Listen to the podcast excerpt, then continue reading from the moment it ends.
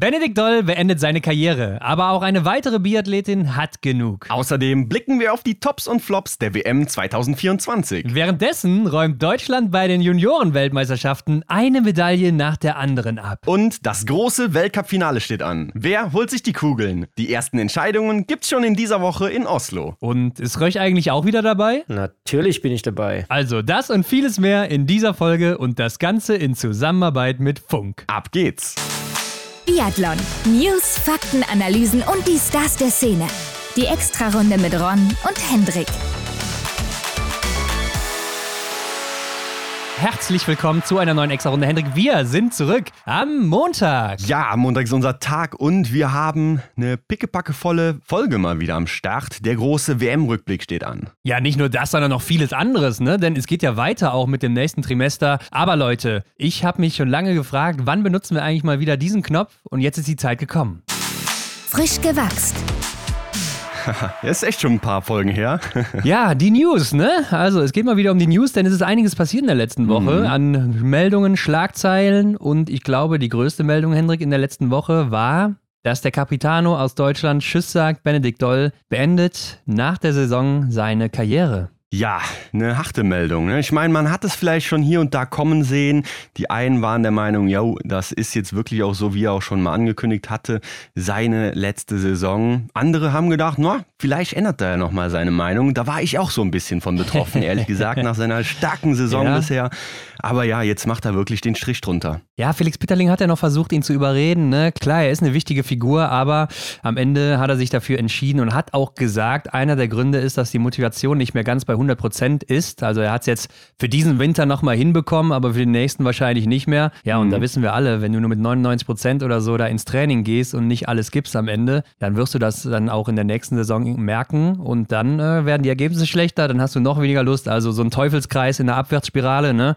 Und dann ist es nicht mehr der Benny Doll, den man mal kannte. Und ja, es ist natürlich krass, ne? Also irgendwie ist es ja eine Figur, die eigentlich schon ewig mitbegleitet hier im Biathlon. Auf jeden Fall. Also ich kann mir den Biathlon ohne Benny eigentlich gar nicht vorstellen. Ja, und gerade ohne seinen Laufstil, ne? Also den man Ja. schon auf zwei Kilometer Entfernung erkennt, nur als Silhouette. Der Ja. berühmte Wackeldackel. Der bleibt mir auch so am, am meisten, am, am stärksten so von ihm im Kopf. Ne? Wenn ich mir so überlege, was verbinde ich so mit Benny, dann eigentlich immer direkt der Gedanke an seinen Laufstil. Aber zum anderen ja auch dieses Ende der goldenen Generation in Deutschland, ne? Um Simon Schemp, Arndt Pfeiffer, Erik Lesser, also er noch dazu. Das waren so diese vier, die für viele Erfolge für Deutschland gesorgt haben, bei Weltmeisterschaften, bei Olympia. Ja, und jetzt eben nicht mehr. Und ich würde mal sagen, so Bennys größte Erfolge wahrscheinlich 2011, 12 erstmal der IBU Cup Gesamtsieg, dann 2017, ja, der wahrscheinlich bislang oder wahrscheinlich auch bis zum Ende seiner Karriere größte Ja. Erfolg, der Weltmeistertitel in Hochfilzen im Sprint, wo er damals ja wirklich ganz knapp vor Johannes Tingesbö gewonnen hat. Und dann 2018 in Pyeongchang Bronze in der Verfolgung geholt. Also auch da gab es eine Einzelmedaille, mit den Staffeln ja auch noch, oder einmal mit der Staffel zumindest. Und Genau. insgesamt sechs Weltcupsiege, zweimal nur mit der Staffel, was ja auch verrückt ist als deutsches Team, ne? Eigentlich schon, ja. Also gerade bei den großen Namen, die du jetzt schon gesagt hast, äh, die man eigentlich auch mit ihm verbindet, ja, da wird man auf den ersten Blick denken, ja doch, da hätten schon ein paar mehr Siege drin sein können. Ja, gerade bei so einem starken deutschen Team, also was man früher immer so im Kopf hatte, oder ich zumindest noch, wo die Ja. Dauergast auf dem ersten Platz waren, wie die Norweger heute eigentlich. Also, dass er dann nur zwei Siege in seiner gesamten Karriere geholt hat, die ja echt schon lang auch ist, schon über zwölf Jahre sind es mittlerweile. Mhm. Wahnsinn. Aber es kann ja noch ein bisschen was dazukommen, ne? Ein paar Podestplätze hat er ja auch noch, also deutlich mehr als Siege logischerweise. Ja. Und er hat ja immer noch dieses eine Ziel oder zumindest auch noch diese Chance auf die Sprintwertung. Also auf die Kristallkugel in der Sprintwertung. Da ist er aktuell Zweiter hinter Taje Bö. Zwei Rennen gibt es dann noch und er hat ja auch schon zwei gewonnen in diesem Winter. Ja, ja. Also, vielleicht haut er da nochmal einen Sieg raus, dann noch eine gute Platzierung und dann kann er da ganz schnell wieder Erster sein am Ende. Und das bringt ja neben der Kugel auch nochmal ein paar Mark für die Haushaltskasse mit. Ja, ja, mittlerweile Euro, ne? Ich weiß, was du meinst, genau.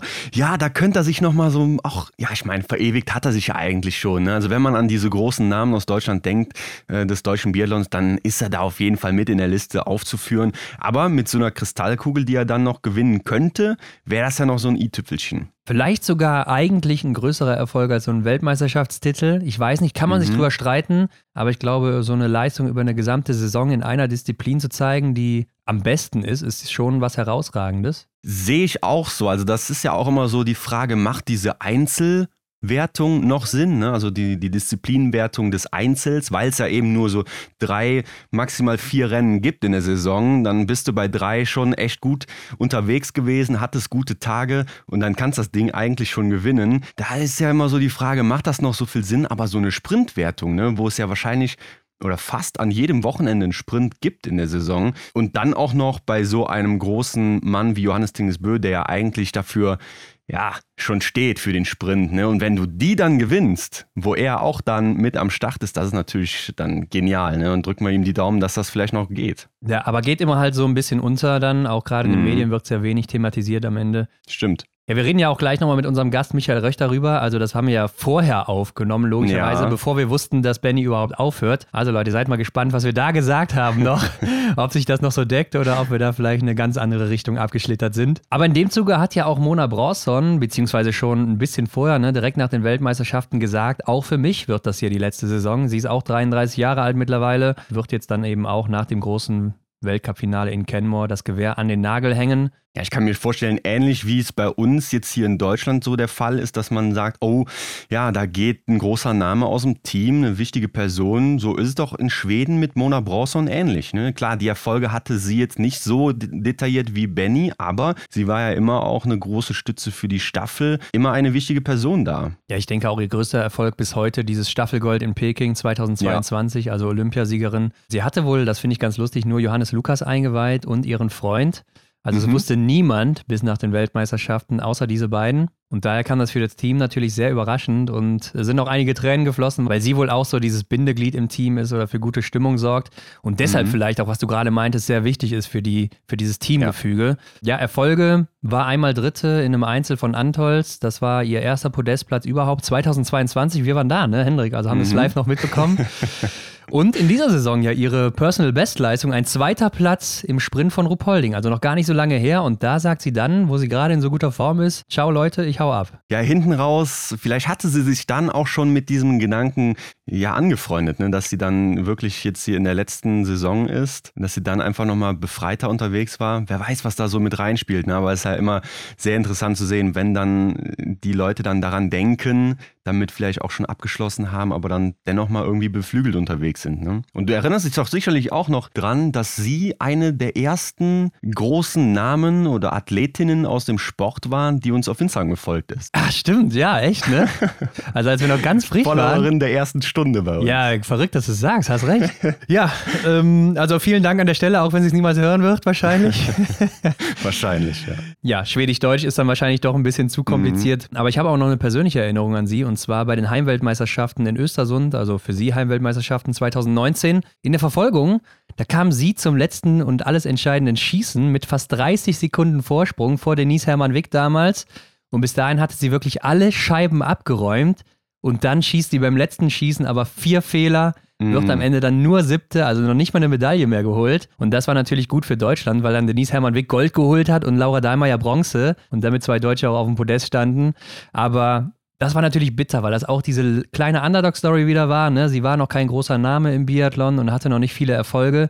Und dann mhm. zu Hause bei der Heim-WM da diese Chance auf Gold zu haben und dann vermasselt sie es aber mit vier Strafrunden. Also ich meine, es waren sehr windige Rennen damals, du erinnerst ja. dich vielleicht noch. Aber das ist so eine persönliche Story, die ich mit ihr so verbinde, wo sie auch das erste Mal für mich so richtig aufgetaucht ist in, im Biathlon. So eine Story kann einem auf jeden Fall gut im Gedächtnis bleiben. Ja, schade, dass die Story dann so für sie ausgegangen ist, aber wie du schon sagst, zu Freuden der Deutschen ja. hat sie dann ganz gut hingehauen. Können wir also damit auch verkraften. Ja. aber Hendrik, die Junioren-Weltmeisterschaften sind gestartet, mhm. beziehungsweise Junioren und Jugend. Ne? Also Jugendklasse ist dann Jahrgang 2005 bis 2008 und Junioren ist dann 2002 bis 2004. Also da würde man eigentlich jetzt meinen, wenn man das hört, die sind alle jetzt so acht Jahre alt, oder? ja, das ist echt noch so ungewohnt, wenn Leute nach 2000 geboren sind. Da denkt man ja eigentlich immer noch, die können doch gar nicht so alt sein. Aber wir sind schon im Jahr 2024. Ja, und es ging ja nicht so gut los fürs deutsche Team. Ne? In der Jugend-Mix-Staffel haben sie nur einen sechsten Platz geholt. Dann aber bei den Junioren in der Mix-Staffel direkt abgeräumt. Ne? Silber für Leonhard Fund, Linus Kesper, Julia Tannheimer und Marlene Fichtner. Die beinahe sogar noch Gold geholt hätte, denn die Norweger und Norwegerinnen, die waren ganz weit vorne, zwei Minuten Vorsprung mhm. beim letzten Schießen und dann am Ende hat es aber nochmal spannend gemacht, die Randbieder aus Norwegen mhm. und hat nochmal, ich glaube zwei Strafrunden waren es geschossen und Marlene Fichtner ist fast noch drangekommen. Also hauchzart noch an Gold vorbei, das wäre noch echt so eine Riesenattraktion gewesen an dem ersten Tag. Ja, schade, ne? Im Endeffekt sind es 13 Sekunden im Ziel, aber gut, ich meine, der Einstand ist doch damit aus der Juniorensicht doch geglückt. Also mit einer Silbermedaille, ja, wie willst klar. du besser einsteigen? Klar, Gold wäre noch besser, aber direkt mit Edelmetall in das Event gestartet. Ja, und ich glaube, da war die ein oder andere, der ein oder andere schon ein bisschen überflügelt von. Ja, und ich glaube auch ein bisschen froh, weil gerade, ja, die Jungs haben es nicht so toll gemacht da in der Juniorenstaffel. Ja. Die beide schon eine Strafrunde schießen jeweils und dann Julia Tannheimer auch nochmal eine.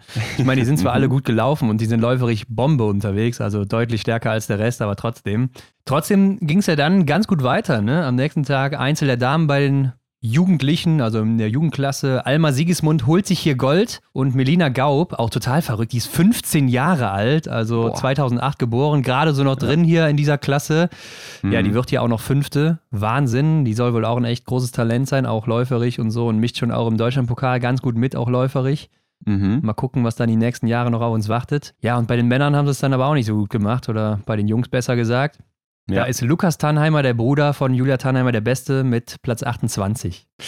Ja, also ich finde das immer spannend, wenn man so jetzt dann wirklich so diese erste offizielle Altersklasse, nenne ich es jetzt mal, dann bei der IBU gelistet sieht, was so aus Deutschland da eigentlich schon geht. Ne? Und dass die Damen oder die Mädels in dem Sinne dann noch wirklich den Jungs ein Stück voraus sind, was so den Stand in Deutschland zumindest angeht. Ja, also diese Mädelsentwicklung, da muss man echt sagen, die sieht ja so goldig aus für Deutschland. Krass, Klar, dieser Weg ja. bis ähm, zu den Senioren, gerade von der Jugendklasse, ist noch ein sehr, sehr weiter. Also mhm. wir haben schon viele Athleten und Athletinnen gesehen, die haben im, im Jugendbereich fast alles abgeräumt oder dominiert sogar und haben dann aber später bei den Senioren und Seniorinnen keinen Stich mehr bekommen. Mhm. Also die waren vielleicht auch einfach ein bisschen reifer als andere und da schon ein bisschen weiter und ja. sind dann aber irgendwann stehen geblieben. Die anderen haben aufgeholt und dann sind sie locker vorbeigezogen und dann hat man nie wieder was von denen gehört. Deshalb alles mit Vorsicht zu genießen, aber das sieht ja echt schon mal richtig gut aus. Und dann bei den Junioren ging es ja auch richtig gut weiter. Leonhard Fund hier mit Gold im Einzel und auch Julia Tannheimer mit Gold im Einzel. Ja, was will man da mehr sagen? Und Julia Tannheimer ist ja immer noch Jugendklasse eigentlich, ne? Also ist ja auch noch genau. Jahrgang 2005. Ja, sie ist einfach in der älteren Klasse gestartet. Das geht und das Angebot hat sie angenommen. Und ich glaube, das war definitiv die richtige Entscheidung, wenn du siehst, was für einen Vorsprung sie hier hat. Ja, also das ist echt unglaublich. Auch läuferig. Schnellste gewesen hier mit einer Minute Vorsprung. Drittschnellste Julia King ist auch dann ja knapp über eine Minute hinter ihr ja. läuferig, aber hat dann zu viele Fehler geschossen. Aber das ist einfach Wahnsinn. Ne? Und sie ist natürlich ein super Talent aus Deutschland. Ja. Aber auch Julia King darf man da nicht vernachlässigen. Und Leonhard Fund äh, kam für mich ein bisschen überraschend, denn ich denke, der ganz große Favorit ist hier Isaac Frei, der ja auch schon mhm. Europameister in der Verfolgung geworden ist vor ein paar Wochen. Der ist aber hier Vierter geworden mit zwei Fehlern und hatte auch keine Chance gegen Leonard, der auch die beste Laufzeit hat und auch eine ja. Wahnsinns-Schlussrunde hingelegt hat. Unglaublich, also der hat dann echt nochmal einen Pfund rausgehauen, Hendrik hier. Mhm. ich habe eigentlich auf diesen Spruch gewartet. Ja, konnte ich nicht liegen lassen, konnte ich leider nicht liegen lassen an der Stelle. Letztes Jahr hat er den Einzel gewonnen, Benjamin Mehns, ne? Der ist hier mhm. auch mitgelaufen, aber auch nicht so gut weggekommen mit drei Fehlern insgesamt. Da hat er letztes Jahr sogar noch mitgewonnen. Also weiß ich nicht, wie er das gemacht hat, aber da war auch läuferig deutlich besser. Holt ja. sich aber dafür auch die Einzelwertung, weil hier gab es auch Punkte, gleichzeitig für den Junioren Cup. Genau. Genauso wie Alina Nussbicker, die hier auch gestartet ist. Die ist jetzt, wie viel ist er geworden? 38. Und das hat noch gerade so gereicht, vor Anne Andex aus Österreich zu gewinnen, diese Einzelwertung. Also in der Disziplin Einzel jetzt, ne? nicht insgesamt mhm. diesen Gesamtsieg. Den wird sich nämlich bei den Damen Anne Andexer sowas von locker holen oder hat ihn schon sicher? Ja, leider ja. Ne? Es sind ja fast doppelt so viele Punkte, die sie da Vorsprung hat auf die Zweitplatzierte. Ja, und das bei jetzt nur noch zwei ausstehenden Rennen. Ne? Es gibt noch den Sprint und den mhm. Massenstart, also maximal noch 180 Punkte. Und was ganz interessant ist, ist, dass es hier dieses Common Waxing gibt, ne? also gemeinsames Wachsen.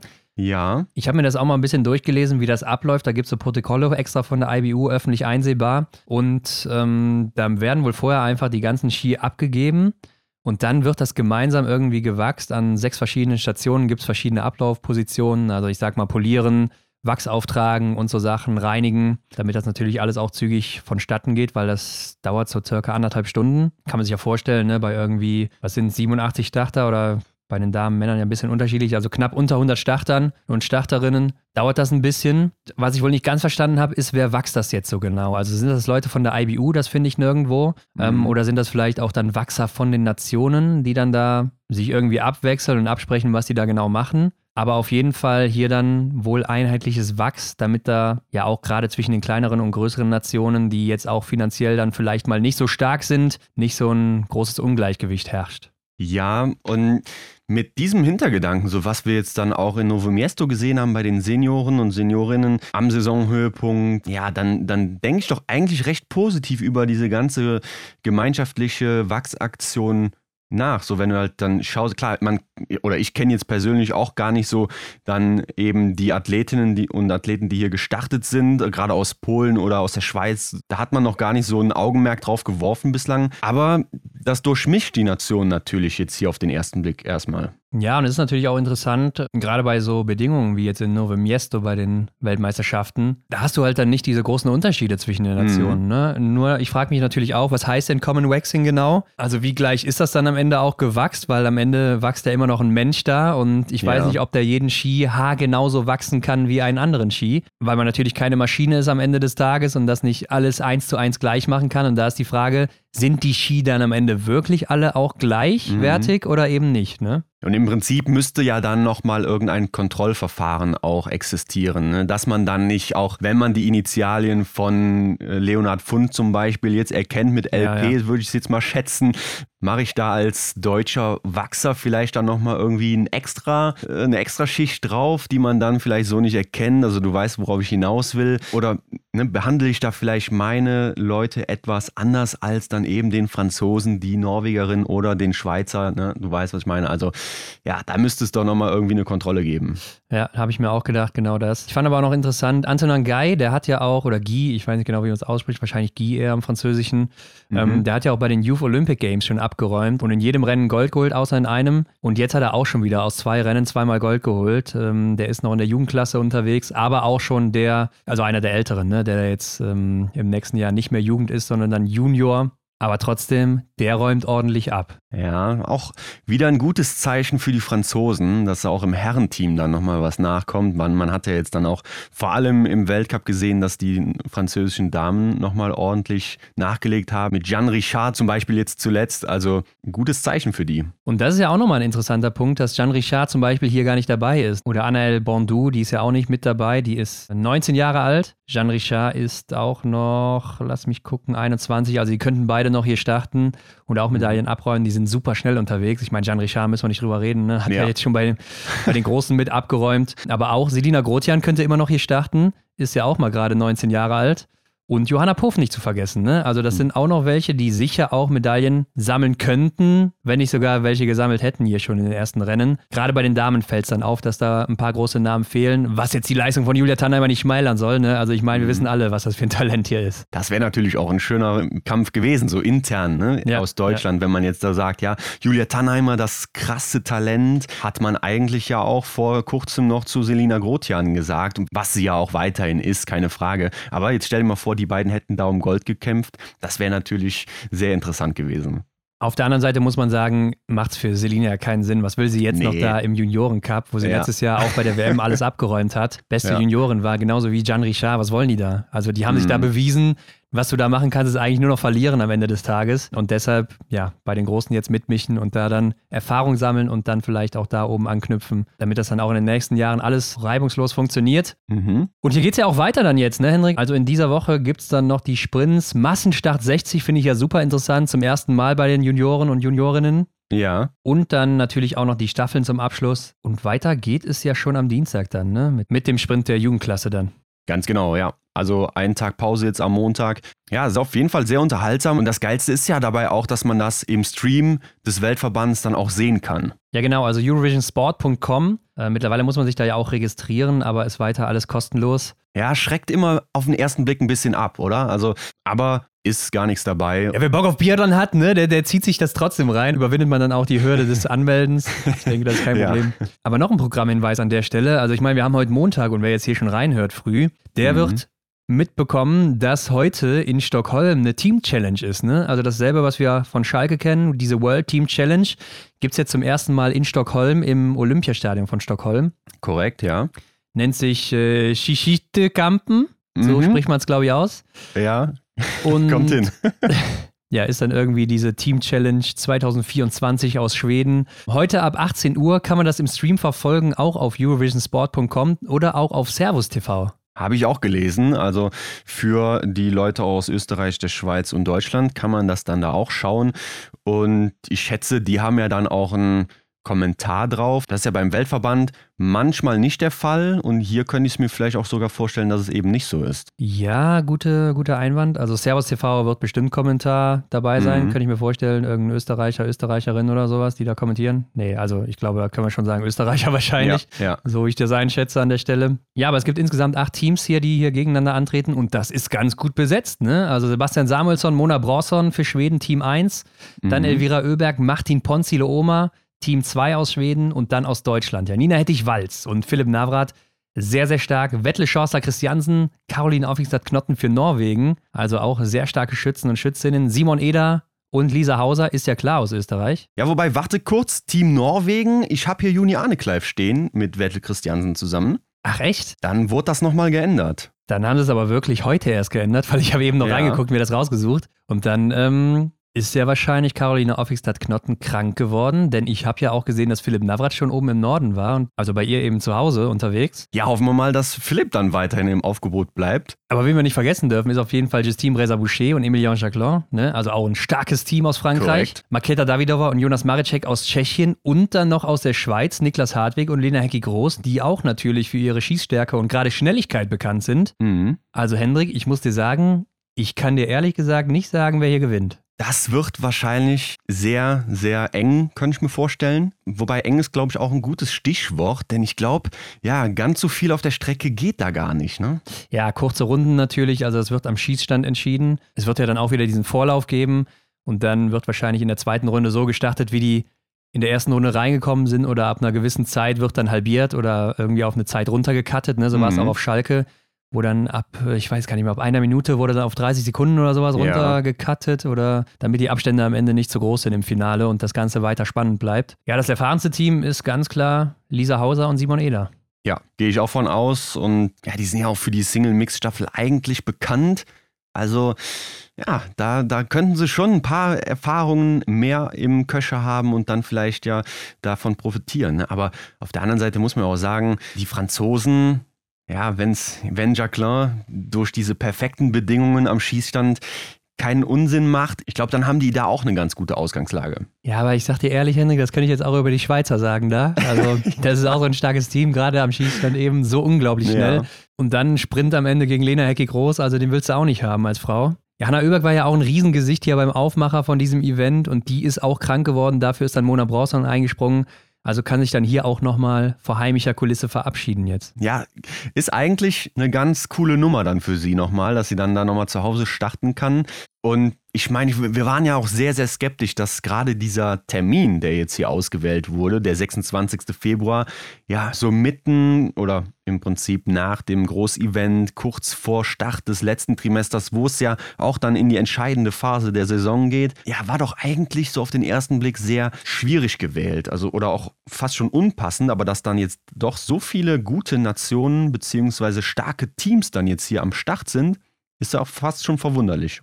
Ja, wobei bin ich mir gar nicht so sicher, ob das so unpassend ist, weil es ist ein kurzes, hartes Rennen und bevor du halt wieder eine neue Weltcup-Woche reinstartest, machst du wahrscheinlich eh was Schnelles oder so und was Hartes, nochmal ein paar Intervalle mhm. oder so. Und äh, ich denke, da passt das hier ganz gut und das wird ja sicher auch mit Johannes Lukas abgesprochen sein. Ne? Glaube ich auch, dass man da die Meinung vom Cheftrainer berücksichtigt. Also, Montag, 18 Uhr, einschalten, wer Bock drauf hat, ist sicher unterhaltsam. Und ja, Hendrik, damit geben wir jetzt ab in unseren WM-Recap inklusive Tops und Flops und Vorschau oh ja. auf Oslo und das letzte Trimester mit den ersten Entscheidungen. Also Leute, let's go. Viel Spaß.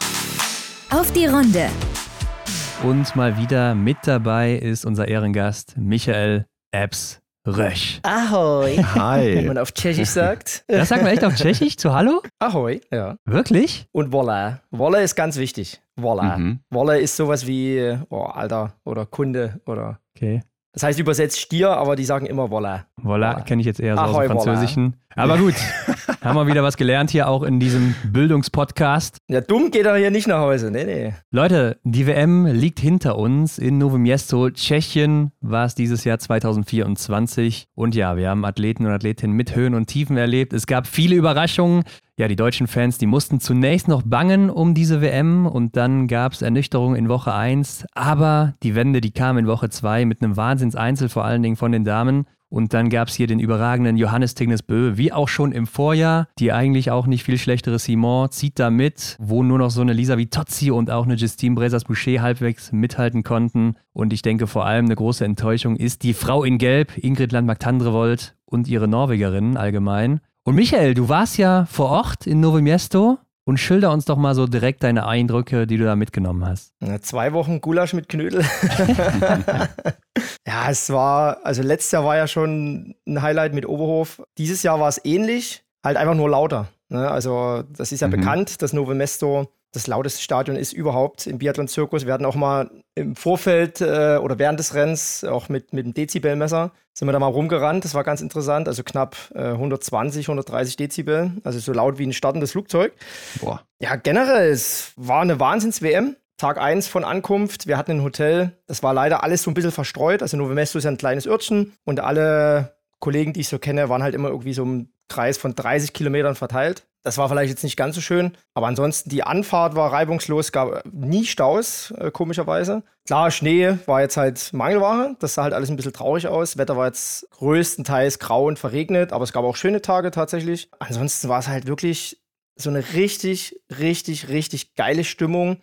Ein Riesenfamilienfest, waren wirklich viele Familien mit Kindern auch da. Späte Startzeiten war halt für uns anstrengend, weil wir waren ja trotzdem teilweise um neun, halb zehn im Stadion und dann ging das halt abends bis, bis neun oder zehn, bis du überhaupt mal wieder im Hotel warst. Aber ansonsten einfach wirklich eine rundum gelungene WM, auch mit den ganzen Problemen von der Strecke hast du irgendwie gar nichts mitgekriegt, weil die ja nachts wirklich jede jeden Tag, jede Nacht gebuckelt haben und es sah früh immer wieder gleich ausgefühlt. Von daher, es waren relativ kurze Wege, hatte ich das Gefühl, von der Sprecherkabine zu den Interview, äh, von zu der Mixzone und so. Das war, es war echt total angenehm und alle, hatte ich das Gefühl, waren irgendwie entspannt. Und es war wirklich zwei Wochen. Es war anstrengend, klar, keine Frage, aber es war irgendwie eine, eine richtig geile WM. Du hast schon angesprochen, es war ähnlich wie Oberhof, ja auch vom Wetter her. Und du meinst jetzt wirklich, das hat keine Auswirkung auf die Stimmung gehabt, dass das Wetter nicht so gut war? Wir hatten ein Rennen, jetzt lass mich kurz überlegen. Ich glaube, es war der erste Sonntag, die beiden Verfolger, da hat es gepisst, wirklich aus Kannen. Also es, Ja. es war unfassbar. Und die Leute, denen macht das also gefühlt nichts aus. Die stehen halt da mit Regenschirm und auch, wie gesagt, die kleinen Kinder,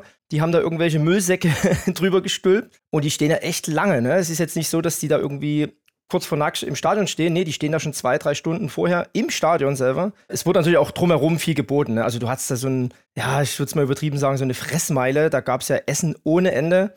Was relativ teuer war. Ich habe mal eine Bratwurst geholt. Nur eine Bratwurst, ohne alles, 7 Euro. Das war sportlich. Wow. Mhm. Du konntest Biathlon machen mit Laserschießen, du hast zur Begrüßung eine Fahne gekriegt und so äh, Sticker fürs Gesicht und so. Also die haben für alles gesorgt. Die Anreise lief, was ich so mitgekriegt habe, relativ äh, unkompliziert mit Shuttlebus. Die mussten auch relativ weit außen schon parken. Aber das hat den Leuten, selbst wenn das Wetter schlecht war, überhaupt keinen Abbruch getan. Ja, interessant. Aber wo wir jetzt schon beim Wetter sind, ich hatte ja so den, oder die Vermutung eher gesagt, dass so hinten raus, gerade in Woche zwei, vielleicht so das ein oder andere Rennen ja gar nicht so wie geplant stattfinden kann. Ne? Und du vor Ort hattest sicherlich auch noch bessere Eindrücke, konntest das besser wahrnehmen, gerade auch weil du auf der Strecke auch mal unterwegs warst. Hast du denn wirklich dran geglaubt, dass das alles so stattfinden kann, wie es eben geplant war? Ich habe ja schon wieder im Vorfeld irgendwelche Nachrichten, ja, es gibt keinen Plan B und die WM in Gefahr. Und da habe ich mich, ohne es zu wissen, einfach auch mal zurückerinnert, weil Novo Mesto hat ja immer ein riesen Schneedepot. Die hatten ja, A, die Strecke ja schon belegt, habe ich ja, ich glaube, eine Woche vorher schon gesehen, da war weit über einen Meter Auflage, relativ breit. Dann komme ich dahin, sehe das Schneedepot und da wusste ich eigentlich schon, dass da nichts passieren kann. Und da muss man wirklich sagen, die haben ja fast jede Nacht die Strecke neu belegt, also wirklich zu 90 Prozent komplett neu belegt. Was die Helfer da, die Freiwilligen, halt nachts um zwei bis früh um sechs haben die da gewerkelt. Du hast früh eigentlich fast nie einen Unterschied gesehen. Und es hat wirklich geregnet, es war warm, teilweise 11, 12 Grad, es war Wind, das Schlimmste, was passieren kann. Klar hast du ab und zu mal halt Dreck gesehen in der Loipe, durch die Nadeln, durch die Bäume, weil sehr viel Wald da ist in der Strecke oder an der Strecke. Du hattest am Anfang der Woche relativ viel Löcher in der Strecke. Hat man ja immer mal wieder gehört, ne, dass die Sportler einsinken mit ihren Stöcken. Da habe ich auch mal ein Video gemacht, da war ein Loch, das ist so ein bisschen wie so ein Gletscher gewesen, ne? so ein, wirklich so eine Hand, Mini-Gletscher. großes Loch, ja, Mini-Gletscher, so ein Schweizer Käse war das. äh, und da sind die da zu zehnt, die Helfer rum und haben die Löcher gestopft und so. Also die haben wirklich alles versucht. Äh, das war aber wirklich minimal, dass da mal irgendjemand eingesunken ist. Von daher, also aus meiner Sicht hat er irgendwie nie eine Angst bestanden. Ich habe auch fast jeden Tag mit Burot geredet, der Renndirektor. Er hatte nie eine Schweißtropfe auf, auf der Stirn. Äh, es sah entspannt aus, es war sehr, sehr viel Arbeit, das muss man dazu sagen. Die haben wirklich alle hervorragend gearbeitet, aber es war zu meiner, äh, aus meiner Sicht zu keiner Zeit irgendwie etwas in Gefahr. Was ich ja noch viel interessanter finde, Michael, ist, es gab endlich das lang ersehnte Triell zwischen dir, Arndt Pfeiffer und Erik Lesser. Also da haben wir jetzt schon zwei Jahre drauf gewartet. Und das Oh ja. fand ja diesmal wirklich statt, ne? Ja, das war auch wieder so eine Geschichte. Ich habe ja wieder meinen Karnevalskoffer eingepackt. Hat mir im Vorfeld ja Gedanken gemacht. Eigentlich wollte ich ja mit Arndt und Erik irgendwo im Wald einfach einen Sprint machen. Ich sag, komm, das wollen jetzt alle mal sehen, äh, dass wir uns da irgendwie äh, so einen Berg hochwuchten. Und dann hatte ich die Idee, okay, machen wir den Sprint und ich verliere mit Absicht und dann sage ich, komm, jetzt zieh, und dann schmeiße ich denen die, die Fettsuits hin. Und dann habe ich den, den Jonas gefragt von, von der ARD, ob die das mitfilmen wollen, weil ich wusste ja, dass meine Eurosport-Crew auch das mitfilmen will. Und dann wurde aus dem kleinen, aus der kleinen Idee plötzlich so ein Riesending. Wir mussten das natürlich dann auch noch im Stadion unbedingt machen, weißt du, wo der ganze Verkehr Ja. war, die ganzen Techniker. Also die haben sich auch gedacht, was zur Hölle macht ihr jetzt hier? Aber ich glaube, das Endergebnis ist echt cool geworden. Also danke auch an äh, Ander und Erik, dass sie den Spaß mitgemacht haben, weil die hatten ja auch Stress, die mussten dann wieder zu irgendeinem Vorbericht und ich musste mein Zeug vorbereiten. Und das war jetzt nicht einfach, das Ding geht wie lang? 20 Sekunden, das Mhm. Video, wenn überhaupt. Aber das hat ja gefühlt eine Stunde gedauert. Dann wollte er noch eine Drohne starten lassen und den Schuss nochmal und den Schuss. aber am Ende, ja, es war, war eine lustige Sache, äh, aber war trotzdem anstrengend. Ja, wir hatten jetzt gewonnen. Das Ja, wollen wir natürlich Also, wissen. ist es eine Frage? Es gibt, ja, es, gibt ja, ja eine Zielkamera, da bin ich ganz klar vorne. Erik hat nochmal Protest eingelegt, aber der wurde knallhart abgelehnt.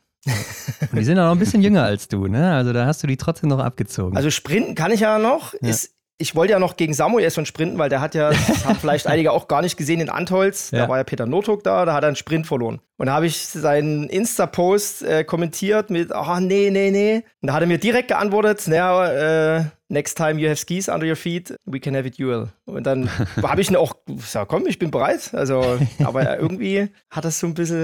Äh, Aber glaubst du, den würdest du noch abziehen? Kommt drauf an, ich glaube, auf der Geraden wird es schwierig. So einen leichten Anstieg würde ich mir fast sogar zutrauen. Zumindest gleiche Höhe. Ja, okay. Also irgendwie die 100 Meter, 200 Meter Sprinten, das kriege ich noch hin. Alles, was länger ist, dann, dann wird es Brühe. Ja, musst du vielleicht nochmal nach Kenmore reisen oder so oder Soldier Hollow, damit du das noch dahin kriegst. Diese nee, ich werde nach, extra nach Östersund fliegen im März. Ja, oder das? Noch besser.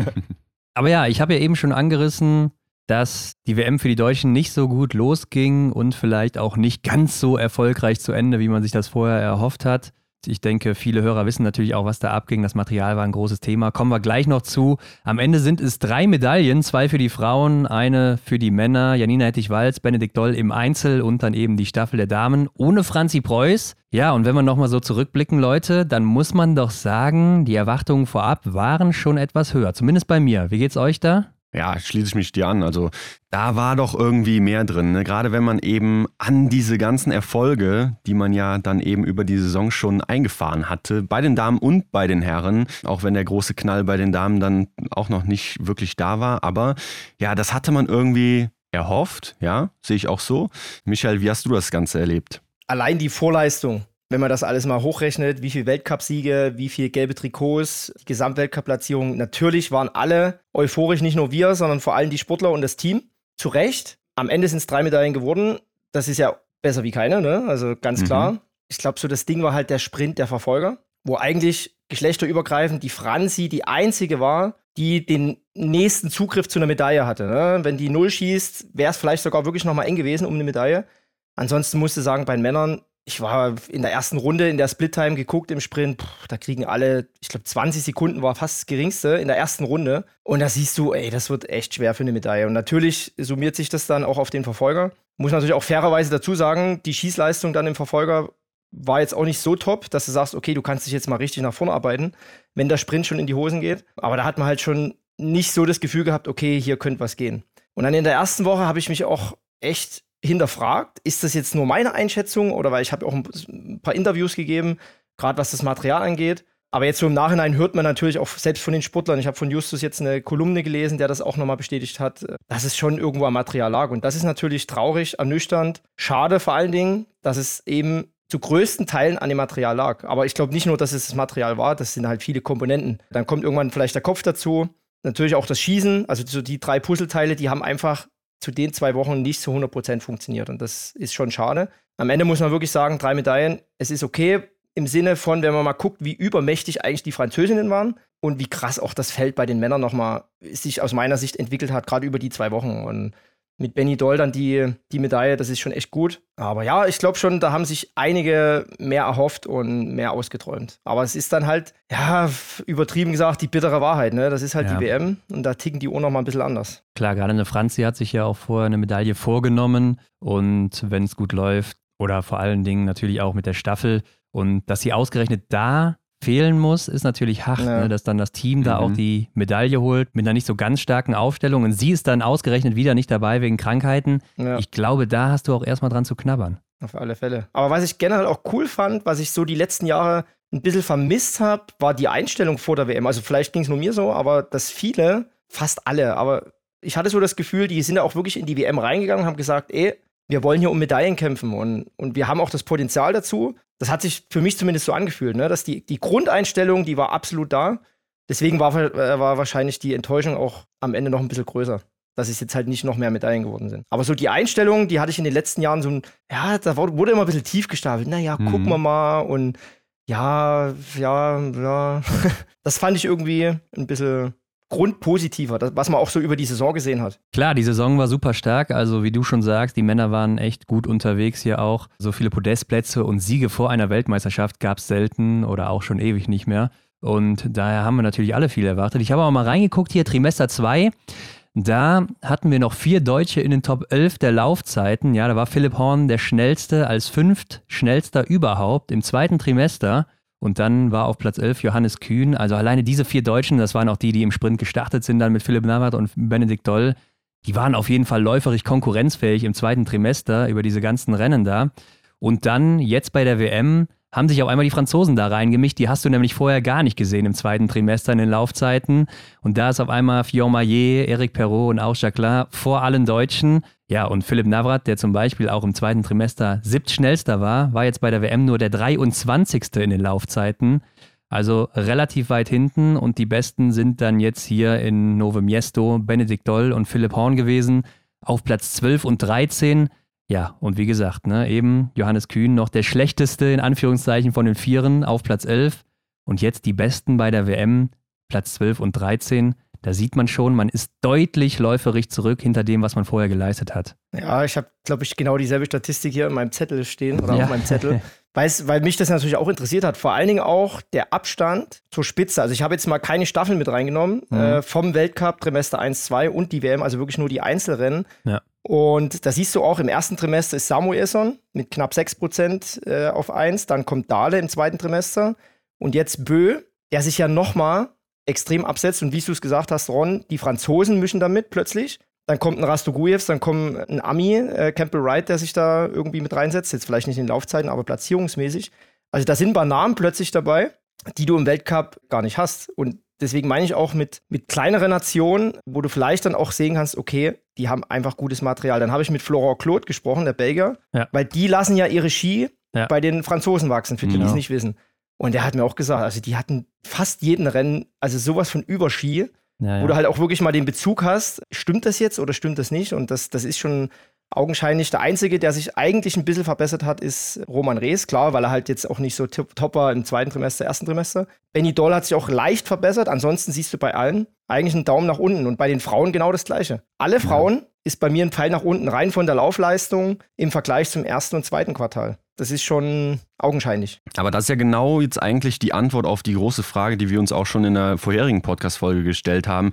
Ist es jetzt die Laufleistung, also wirklich das Potenzial, was man dann laut Trainingsstand auf den Ski hätte bringen können? Ist das das Problem oder ist eben einfach nur die Materialfrage dieses große Problem, was im Raum stand? Ja, ich habe dann noch mal, ich habe mal eines Nachts äh, oder abends stand ich unter der Dusche und dann, das war in der ersten Woche.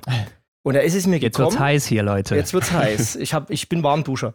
Nee, aber ich habe mich einfach mal gefragt, wie, wie kann das sein? Wo kommt das her? Und dann habe ich überlegt, okay, die, jetzt waren sie alle in Riednauen. Außer Vanessa Vogt, die hat sich separat vorbereitet. Das ist so eine mittlere Höhe, 1300 Meter, 1400 Meter. Dann kommst du am Montag zurück, dann hast du noch drei Tage plus minus, wo du in so einem leichten Hoch bist. Und dann kommt dir erstmal unterschiedlich, je nach Sportler, Sportlerin, eine Woche bis zehn Tage, wo es nicht so gut läuft. Und dann kommst du in das Hoch wieder rein. Könnte das eine, eine Erklärung sein, dass es, weil die haben sich ja alle trotzdem gut gefühlt, haben sie ja alle gesagt. Ja. Dann habe ich mit Urosch geredet. Klar. Der sagte, nee, das, das, das liegt nicht daran. Die fühlen sich Nee. alle gut. Die haben jetzt auch nicht so krass extrem intensiv trainiert in Rittnauen. Also den Punkt kannst du eigentlich streichen. Ja, und dann Mhm. ist es halt, es ist tatsächlich so, ich kenne es auch aus eigener Erfahrung, wenn dein Material nicht so top ist, dann kriegst du es einfach doppelt und dreifach auf der Strecke. Ich meine, da müssen wir auch gar nicht drüber diskutieren. Wir haben es ja teilweise in den Abfahrten gesehen, dass da Lücken geschlossen wurden, wo einer vorne weggelaufen ist. Auch beim Stühlerholm Lagereit in der Staffel sehr, sehr gut gesehen, dass da dann Florian Claude hinten rangeflogen ist wie nix oder auch Ja. die estnischen Mhm. Athleten zum Beispiel. Aber andererseits, wie gesagt, das ist ja ein Riesenthema, was alle beschäftigt hat. Also ich wusste ja, dass die nach dem Rennen nochmal einen Skitest machen, quasi einen Nachtest. Also genau. direkt der Ski nach dem Rennen wird nochmal getestet. Untereinander, also Deutschland intern, aber auch nationenübergreifend. Also die Deutschen fahren dann zum Beispiel mit einem Norweger eine Abfahrt runter und gucken, wie schnell ist der eine gegen den anderen. Aber die tauschen auch die Ski untereinander. Also der Deutsche kriegt dann auch den norwegischen Ski Ja. und der Deutsche äh, Der Norweger den, den deutschen Ski. so rum, genau. Und da haben sie auch gesagt, das war, glaube ich, im Einzel, dass der Ski vom Stola, hat man natürlich auch in der Leistung gesehen, das war nix. Ne? Also die Ja. hatten auch zu rudern, dass die da mal gutes Material hinkriegen. Und das war halt das Problem über die Dauer, dass du in jedem Wettkampf, du musst ja auch keinen Überski haben, aber dass du irgendwie dabei warst oder bist. Ja, und das, das war halt das schwierige Thema. Ja, und man sieht es am Ende ja eben auch, was du angesprochen hast, Michael, an diesen Abständen in den Laufzeiten, die jetzt bei dieser WM enorm sind. Also, dass da Leute halt so weit vor anderen sind, was man vorher auch nicht gesehen hat in den Trimestern, dass einfach diese Differenzen viel, viel größer geworden sind läuferig und das eben vorher nicht der Fall war. Da guck mal in der Staffel, ne? da waren es bei den Männern gesamt auf die vier Männer zweieinhalb Minuten.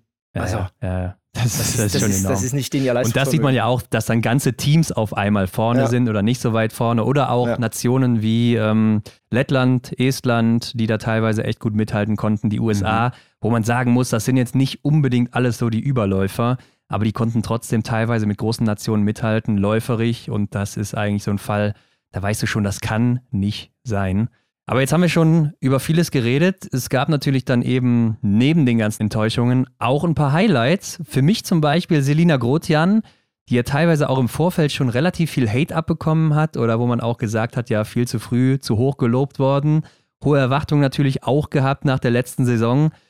Sicher auch den Medien geschuldet. Aber dass es dann hier so aufgeht im Einzel und sie so zurückschlägt, direkt im ersten WM-Rennen, das ist natürlich ein Traum. Zählt für mich auch so, ja, zu so einer kleinen Gewinnerin der WM tatsächlich auch schon. Ja, klar. Auf alle Fälle. Ich habe es aber immer noch oder immer wieder mal betont. Also Selina, A, klar, 19 Jahre, die macht in fast jedem Rennen, ich glaube, zwei Ausnahmen gab es, wo sie keine Punkte macht. Also das ist ja schon erstmal okay. Ich, ich kenne es von mir selber. Ich war auch in meinem ersten Männerjahr. Da habe ich auch nichts gerissen. Ne? Und sie ist wirklich jetzt erstmal da, um sich zu entwickeln, zu lernen. Und wenn ich mit ihr rede, also die, die ist auch keine 19. Ne? Nee, die ist ist gefühlt äh, Mitte 20. Also Ja. die Ja. redet, klar ist sie irgendwo noch ein, ein kleines, ein kleines Kind ist so übertrieben, ne? aber die ist halt schon noch jugendlich. Aber wenn man mit ihr redet, die weiß schon, wo sie hin will. Also die ist gefühlt schon viel, viel weiter.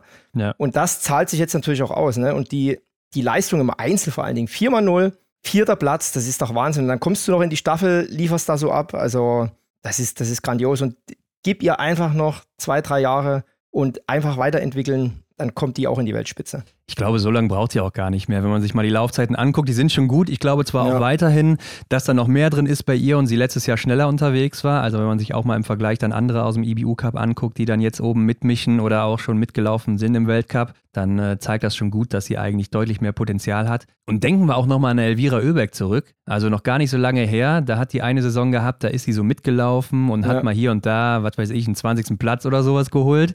Und ein Jahr später ist sie auf einmal mit die beste Läuferin im Weltcup und mischt oben mit und war nicht mehr wegzudenken, holt sich die ersten Siege.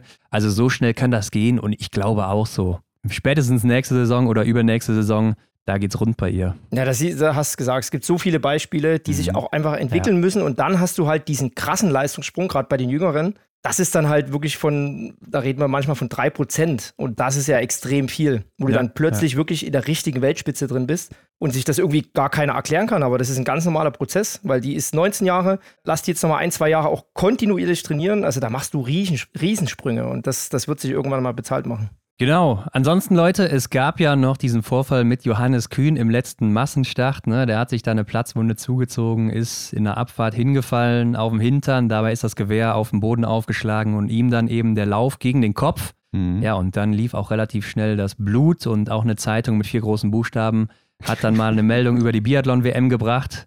Ansonsten nämlich gar nichts dazu gepostet. Was man so gehört hat, ist, dass Johannes Kühn selber sagt, er hat so ein bisschen Kopfweh, aber sonst geht es ihm soweit gut. Der DSV hat da auch schon Entwarnung gegeben. Und Michael, wie hast du das denn während des Rennens erlebt? Weil die ZDF-Kommentatoren, muss man so sagen, haben es erstmal gar nicht mitbekommen. Ja, ich, wir haben es auch nur im Ziel mitgekriegt. Also er kam Ja, genau, rein. ja. Ich habe es direkt gesehen, dass halt hier komplett Blut überströmt war. Ja. Wir haben aber nichts im Weltbild gesehen. Und dann kam vielleicht eine Minute später kam diese Szene, vielleicht habt ihr es auch gesehen, Hm. wo er in den Tunnel stürzt. Genau. Sah überhaupt nicht spektakulär aus. Dann habe ich es mir noch zehnmal in Zeitlupe angeguckt. Also er hat, glaube ich, vom Lauf oben, da ist ja so ein kleines Gewicht dran. Ja. Und das hat ihn dann quasi an der Schläfe erwischt, deswegen hat er die Platzwunde gehabt. Oder was ich zuerst gesagt habe, war, scheiße, jetzt ist er in der Abfahrt gestürzt. Also er verliert natürlich äh, genau da, wo es am meisten Speed hat, Ja. da fliegt er hin, ne? Und das ist natürlich blöd. Und die Platzwunde hat er ja selber gesagt, es, war jetzt, es sah halt einfach dramatisch aus. Es sah dann auch im Ziel dramatisch aus. Ich habe mich dann auch mal so aus meiner Kabine gelehnt, bis dann mal überhaupt mal jemand da war.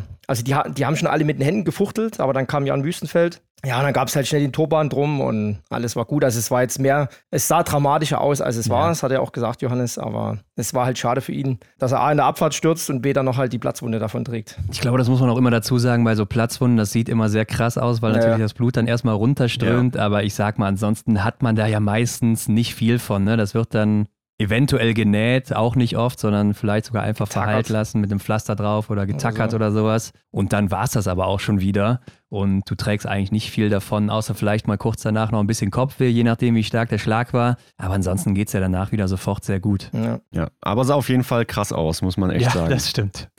Und natürlich aus DSV-Sicht fand ich es natürlich ernüchternd eigentlich die drei Staffeln. Also die Mixstaffel, Ja, ja. die wirklich bis zur Hälfte, sens also ich bin ja ausgeflippt da am Mikro, das, Ja. das sah alles perfekt aus. Und dann ging es halt in die andere Richtung leider. Aber da hat sich auch, muss ich wirklich sagen, Franzi sich dahingestellt, hat die Schuld auf sich genommen, was ja auch nicht so selbstverständlich ist, fand ich ganz cool. Was heißt ganz cool, aber es ist schön zu sehen, dass man auch sagt, okay, ich bin auch nur ein Mensch und habe Fehler gemacht und das Ding geht auf meine Mütze heute und kommt dann aber im Sprint so zurück. Fand ich ganz cool. Die Männerstaffel, wo ich dann auch gesagt habe, also die Tür war nicht offen, die war ausgehangen. Also wenn jemand vorne steht mit vier Strafrunden und drei Strafrunden auf dem Podest Ja. und du in jedem Weltcup auf dem Podest bist, Ja. ne, dann ist es echt so bitter, dass du das nicht schaffst, eben auch, weil du siehst, zweieinhalb Minuten Lauf, äh, Laufzeit, Rückstand, das war einfach bitter. Und Single Mixed hatte ich schon im Vorfeld so ein bisschen meine Bauchschmerzen, wo ich die Startliste gesehen habe. Ne? Also, dass Johannes Tingnesbö, QFM und Samuelson genau in der ersten Runde das machen, Ja, ja. was Gift für Justus ist. Ne? Mhm, und ja, da hat er auch gesagt, er hatte halt einfach einen schlechten Tag. Das war einfach zu viel, glaube ich, für ihn. Aber im Gegensatz dazu dieses Schießen vom Justus, also unfassbar, wie er das dann immer wieder rumkriegt und auch die Leute da rum, die ganzen Journalisten, die ganzen Experten aus allen Ländern, die kommen alle zu mir und sagen, was ist denn, was ist der Strelo, wie geht denn das, wie macht denn der das? Ne? Also das ist, der ist schon äh, bei allen im Kopf drin, gerade was das Schießen angeht und das hat er wirklich gut hingekriegt. Aber glaubst du auch so nach Antolz, nach dem Sieg von Vanessa und Justus, dass da auch einfach so ein bisschen der Hype zu groß wurde, dass man das auch so mental dann mitbekommen hat? Justus wurde ja auch dann im Einzel geschont, im, im Sprint und Verfolgung war er auch nicht mit am Start, dass er eigentlich nur diesen einen Job hatte und dass das Ganze dann ein bisschen so übergelaufen ist bei ihm? Also den hat er ja am Schießstand erledigt, den Job, Ja, muss man klar. wirklich sagen. Also zu 100 Prozent hat er das gemacht. Aber die Konstellation gerade in der Single-Mix-Staffel war, da habe ich mich selber auch ein bisschen täuschen lassen, die war halt in Antholz eine andere. Mhm. Ne, da waren halt nicht die Top-Top-Besetzungen am Start, weil eben zwei Staffeln an einem Tag waren. Und dann, wo ich die Startliste gesehen habe, habe ich auch so ein bisschen Bauchschmerzen gehabt, aber habe trotzdem das Vertrauen gehabt. Aber es lief halt bei beiden nicht so in die Richtung, dass man hätte von Anfang an sagen können, okay, hier wird wirklich um die Medaille mitgekämpft. Und das war echt schwierig, war echt ein bitterer Tag. Ja, aber es war auch leider so zu erwarten. Ne? Wir hatten es auch angekündigt, dass es so immer ist, weil im Weltcup, wie du schon sagst, Michael, du hast immer diese zwei Staffeln am Tag und dann müssen die Teams sich entscheiden, wen setze ich wo ein. Und das ist dann der Fall, dass die Single-Mix-Staffel häufig nicht ganz so gut besetzt ist, wie es dann bei der WM der Fall ist, wo dann wirklich die Superstars nochmal an den Start gehen. Ja, ich meine, die Taktik von Johannes Tingesbö war klar. Aber ich finde es trotzdem, trotzdem auch beeindruckend von Vanessa, dass die dann diesen Switch hinkriegt von den Einzelrennen zur Single-Mix-Staffel vor allen Dingen, ne? dass die da die Dinger für ihre Verhältnisse rausräuchert in 23 Sekunden. Ja. Ähm, das finde ich auch sehr beeindruckend, dass sie genau dann ja. das hinkriegt. Auf der anderen cool. Seite leider dann der Gegenpol, ne? dass dann in den Einzelrennen es nicht so ja. läuft. Ja. Das ist dann wieder das Seltsame. Oder das, was ihr auch oft bessere Platzierungen kostet. Aber Leute, lass uns weitergehen. Henrik, du hast eben schon Gewinner und Verlierer angesprochen. Wen hast du noch so auf der Liste? Ja, Selina Grotjan, die habe ich schon abgefeuert hier. Ich habe eine Parallele festgestellt und zwar Viktor Brandt ist seit dieser Saison ab und zu mal im schwedischen Team mit dabei im Weltcup äh, und zack ist er jetzt Weltmeister mit der Staffel. Ja, und ähnliches ist ja Hanna Auchenthaler letztes Jahr in Oberhof passiert, ne? Ah, stimmt, ja. Stimmt. Da war sie auch mal so dabei und ist dann Weltmeisterin mit der Staffel geworden, mit den Italienerinnen. Ja, klar, und ich denke, also wenn ich jetzt hier einfach mal kurz weitermache, Johannes Dingesbö ist natürlich der Gewinner baut ja seine Ausbeute aus Oberhof nochmal ein bisschen aus, tauscht das eine Bronze gegen das Silber, ist damit erfolgreicher. In den Einzelrennen muss man dazu sagen, ne? also nicht insgesamt über alle Rennen. Ja, korrekt. Und ähm, ja, dann gibt es natürlich Überraschungen. Ne? Rasto Gujevs beispielsweise, auch für mich so ein Gewinner. Also ich würde gerne mal wissen, wer in der Predictor Challenge, da war ja die Frage bei den Frauenstaffeln, wer führt nach zwei Läufer, äh, nach zwei Legs. Also wer ja. da Estland getippt hat, äh, den, den, der kann sich gerne mal bei uns melden und mir einen Screenshot schicken. Ja, wahrscheinlich jemand aus Estland oder so. Ja, dann. wahrscheinlich, ja. ja. Ja, klar, Johannes Dingesbö kann ich mich nur anschließen. Also mich hat es auch so ein bisschen an meine Schulzeit erinnert, dass er immer so auf den Punkt fit ist. Ne? Also dann gerade mhm. nochmal auf der Busfahrt zur Schule nochmal schnell angeguckt, was überhaupt für die Klausur so wichtig ist. Und dann ist man auch mal mit einem blauen Auge so eben davon gekommen.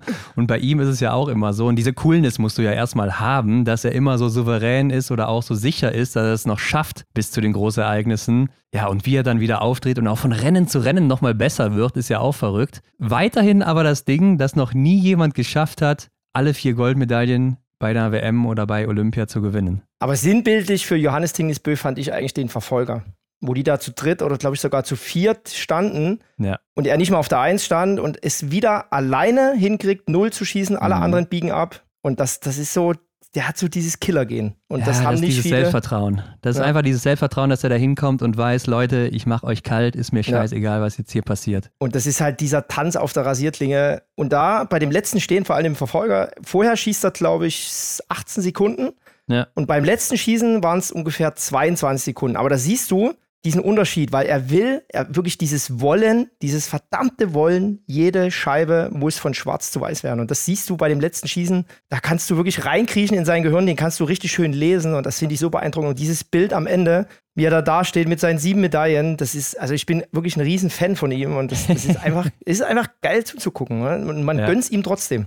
Ja. ja, ist so. Hendrik, du hast noch Rastagujews angesprochen. Da habe ich auch nachher noch ein paar Stimmen gelesen, dass ein Sebastian Samuelsson ihm nicht gratulieren will wegen dem Vorfall, dass er eben mal gesperrt war. Und auch Johannes mhm. Tingesbö sagt, dass man die Regeln beachten sollte und einhalten sollte, weil sie eben für alle gelten. Und ja, da muss ich mich leider auch anschließen. Ne? Also es ist natürlich so. Und ich kann euch sagen, Leute, wenn das zweite Mal schon die Dopingkontrolle bei mir vor der Tür steht und ich habe vergessen oder was auch immer, mich da abzumelden, also ein drittes Mal würde es mir auf gar keinen Fall passieren. Das kann ich euch schon mal hoch und heilig versprechen, ja. weil man wahrscheinlich ja auch schon angezählt wird und dann ja. wird gesagt, ey, nochmal und du bist raus, Junge. Also da kann ich auch noch kurz was dazu erzählen, weil da bin ich ja auch komplett eskaliert, als der seine Medaille geholt hat. Ja. Also ich kenne Rasti jetzt schon viele, viele Jahre. Also Punkt A, ist ein ganz feiner Kerl. Er, er arbeitet unheimlich hart. Also wirklich, der trainiert dreimal am Tag, nicht nur zweimal. Ja. Das kommt jetzt nicht von ungefähr, die Leistung. Ich verbinde mit ihm eine Vergangenheit. Er hat ja auch zwei Jahre mit Klaus Sieber trainiert beim Schießen der ja leider verstorben ist. Deswegen war das für mich auch ein bisschen emotional. Er hat bei mir zu Hause auch gewohnt, hat da so ein kleines Trainingslager gemacht, äh, weil er kein, kein Geld hatte für ein Hotel, wo er in Altenberg war. Da war auch übrigens eine Dopingkontrolle bei mir zu Hause, also für ihn.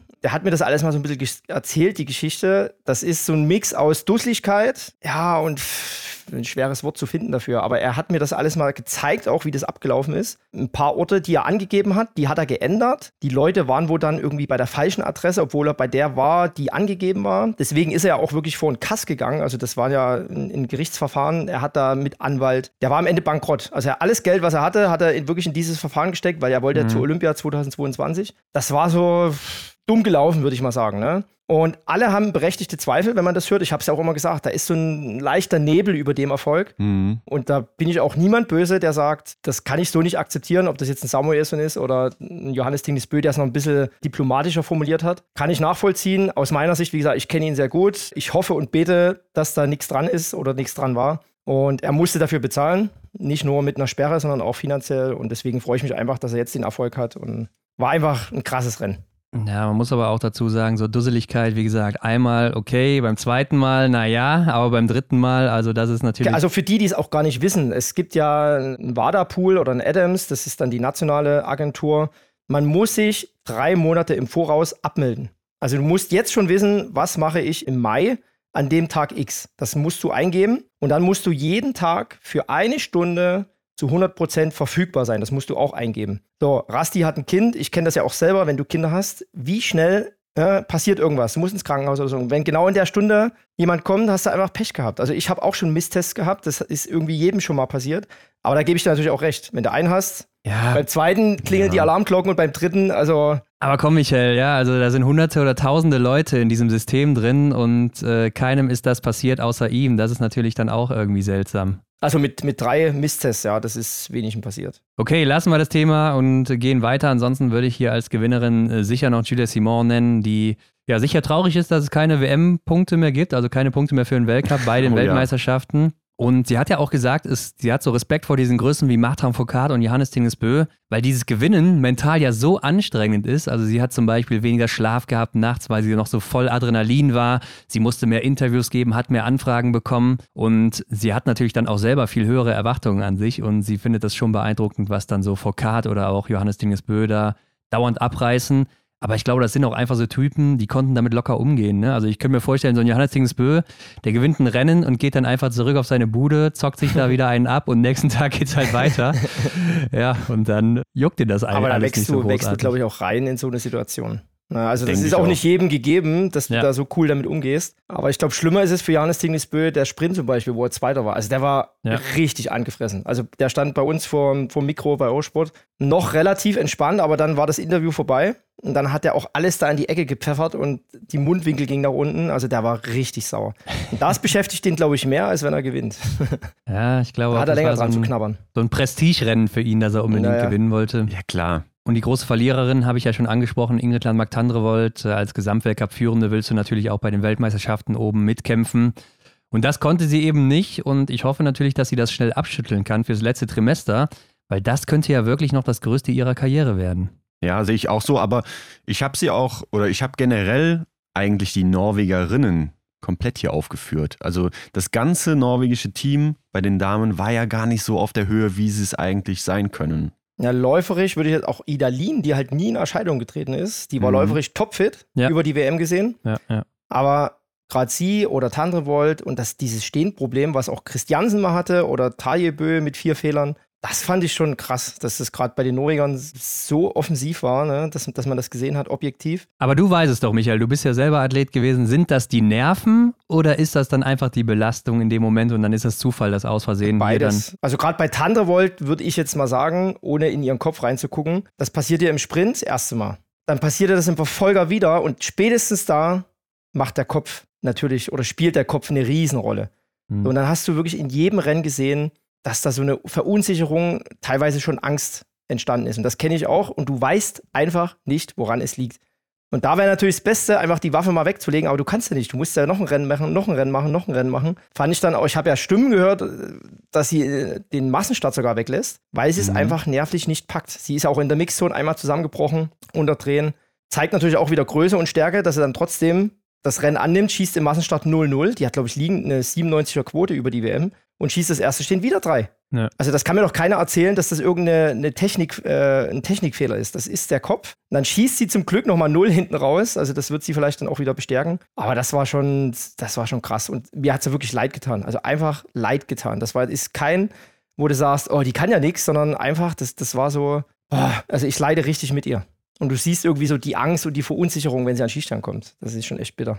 Ja, da wäre auf jeden Fall mehr drin gewesen. Sie ist weit hinter ihren Möglichkeiten geblieben.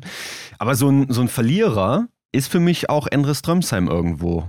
Also klar, der hat Ja. gesagt, er war nicht bei 100 Prozent, hat bei ihm leistungsmäßig einfach nicht mehr so hingehauen. Aber die Aktion, die ich auch letzte Woche schon angesprochen habe, mit dem verpassten Massenstart, Startplatz durch Johannes Dolle Schäftal, der noch krank wurde. Ja, das ist so, naja. Da treffe ich Ole Christian Stoltenberg, der Kommentator für TV2 von Norweger, kurz vorm Rennen. Und da gucke ich den, und sag, wo ist, wo ist denn Strömsheim? Und da guckt er mich an und macht nur so hier, also schlägt sich auf den Kopf und sagt, ja, der ist vor zwei Tagen schon abgereist. Und selbst wenn er hätte starten können, was ja der Fall war, wäre er nicht gestartet, weil er nicht in Form war. Also, hä? Alter, das ist eine WM, du kannst ja starten, natürlich startest du, aber nee, da, sieht- da ticken die anders. Also ich glaube, wäre er da gewesen, wäre er safe gestartet. Kannst du mir nicht erzählen. nee, ich glaube der hat auch. gesagt, ich reiß hier ab, weil selbst wenn ich starten kann, ich habe keine Form, da habe ich keinen Bock. Ja. Das war die Aussage von ihm. Und das, das finde ich Ah, natürlich okay. schon krass. Also da finde ich auch, das vorstellbar. kommt sicher auch nicht gut im Team an oder auch bei den Trainern und das werden die auch im Hinterkopf behalten, so eine Sache. Höchstwahrscheinlich, ja. Aber für mich natürlich dann auch einer der Verlierer, Johannes Daule Schäftal, ne, hat ja auch dann keine Medaille am Ende des Tages geholt, als zweitbester Biathlet des Winters bis dahin. Deutschland irgendwo auch, also vor allen Dingen die Herren ähm, als gesamtes Team. Benedikt Doll hat natürlich seine Medaille geholt, aber da war auch irgendwo mehr drin. Martin Ponzile Oman, Sebastian Samuelsson, die haben es am Schießstand nicht hingebracht. Also letztes Jahr waren sie auch deutlich besser bei den Weltmeisterschaften, vor allen Dingen natürlich im Massenstart. Und bei den Damen habe ich hier noch stehen Lena Hecki Groß, also vorher ja auch gut platziert, gute Ergebnisse geholt, auch noch in Antolz gewonnen. Elvira Oeberg, also Gesamtweltcup, der wird ja jetzt schon eng für sie. Und wenn sie jetzt nicht zündet bei der WM, wann denn dann? Also das war irgendwie der letzte Ausweg. Genauso natürlich wie für die Königin aus Oberhof, Hanna Oeberg, ne? also die Titelverteidigerin im Einzel und im Massenstart, hat hier auch nicht gezündet. Von daher würde ich doch sagen, auch eine Verliererin der Weltmeisterschaften diesmal, letztes Jahr noch Gewinnerin gewesen. Und damit, Leute, wir haben jetzt auch schon ein bisschen über das Material gesprochen und da wollen wir auch noch mal ein bisschen tiefer eintauchen.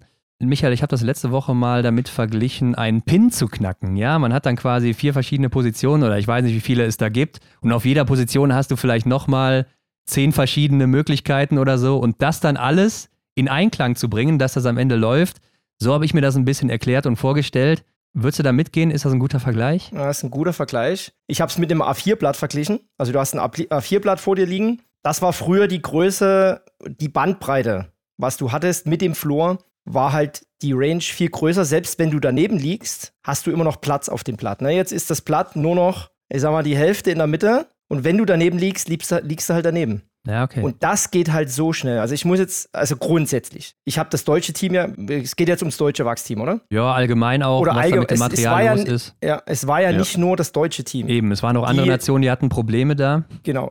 Ist halt auch wieder die Frage, war es ein Problem oder wie nennt man es? Waren es Schwierigkeiten? Es war schwierig, natürlich. Du hattest ähm, kleinere Nationen, die Schweizer, die haben sich auch sehr schwer getan. Ja. Da kenne ich ja auch viele, auch mein, mein ehemaliger Wachser, der hat auch gesagt, pff, wir finden hier keine richtige Lösung. Hm. Die Deutschen, ja, auch teilweise die Norweger, die Schweden, auch. Schweden, genau. Also es war ja nicht nur ein Team, was betroffen war. Ja. So, jetzt musst du natürlich, ich, du siehst die alle. Alle Teams, die rammeln jeden Tag, die haben mir ihre Ohren gezeigt. Ich habe jetzt auch mit dem einen Norweger ein ganz gutes Verhältnis, der hat mir jeden Tag seine Uhr gezeigt. Also da steht mindestens eine 30 drauf. Ja, klar. 30 Ja. Kilometer pro Person. So, dann hast du die, diesen Einsatz und am Ende kriegst du es halt nicht hin, so die Zauberski, die Zauberformel zu finden.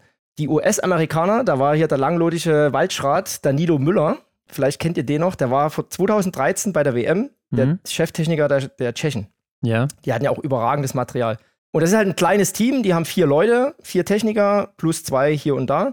Und da habe ich auch gefragt, wie kriegt ihr das hin, dass ihr gute Ski habt? Ich, habe jetzt mal meine Wachsfibel aufgemacht von 2013. Klar, da war Mhm. Flor, aber er ist für die Handstrukturen zuständig. Und da habe ich geguckt, okay, das, das lief hier und dann habe hab ich die genommen und es hat funktioniert. Also die haben zwischen Glück, äh, aber eben auch Erfahrung. Also da war einer im Team, der über Ja. viele Jahre, Jahrzehnte Erfahrung hat mit diesen Handstrukturen. Und ich glaube, ohne mich jetzt weit aus dem Fenster zu lehnen, weil ich war nicht jeden Tag in dem Wachstruck. Äh, das Problem, was man so gehört hat, war letztendlich diese Handstruktur. Diese Handstruktur ist dafür zuständig, nochmal das Wasser und den Dreck so schnell wie möglich abzutransportieren. Das ist ja der Sinn der Handstruktur. So, und dann hast du auch bei den Amis, da geht halt die Schublade auf und da hast du 20 verschiedene Handstrukturen. Dann haben die ein Gerät, da kannst du irgendwie noch sieben Gänge einbauen äh, von, der, von der Druckstärke. Das ist so kompliziert. Und du hast gesagt, die, dieses Pin, 1, 2, 3, 4, du hast verschiedene Lagen von, von Wachs. Du hast Hartwachs, du hast flüssig, du hast Pulver, du hast Spray. Das plus die Handstrukturen, dann kannst du es ja noch bügeln, du kannst es korken, du kannst es bürsten. Ja. Das alles hochgerechnet, da kommst du ja gefühlt auf 10.000 Möglichkeiten, Ja, einen Ski zu präparieren. Ja. Und diese, was ich gerade mit dem A4-Blatt meinte, diese Handstruktur am Ende, die kannst du ja auch von vorn bis hinten über den Ski ziehen. Du kannst die von der Hälfte bis hinten machen, du kannst die Dreiviertel machen. Und da haben mir die Wachs auch gesagt, der Schmaudi, der dafür mehr oder weniger verantwortlich war, das ist so krass, was ein oder zwei Zentimeter in der Länge ausmachen. Mhm. Dann kommt hinzu, Rennstart, ich sage jetzt mal 17.20 Uhr, dann müssen die aber 15 Uhr oder 14.30 Uhr schon draußen sein zum Skitesten, alleine wegen der Zeit, weil es anders ja. nicht geht. So, dann geht die Sonne unter, dann wurde nicht gesalzen, sondern es wurde gesalzen mit, oder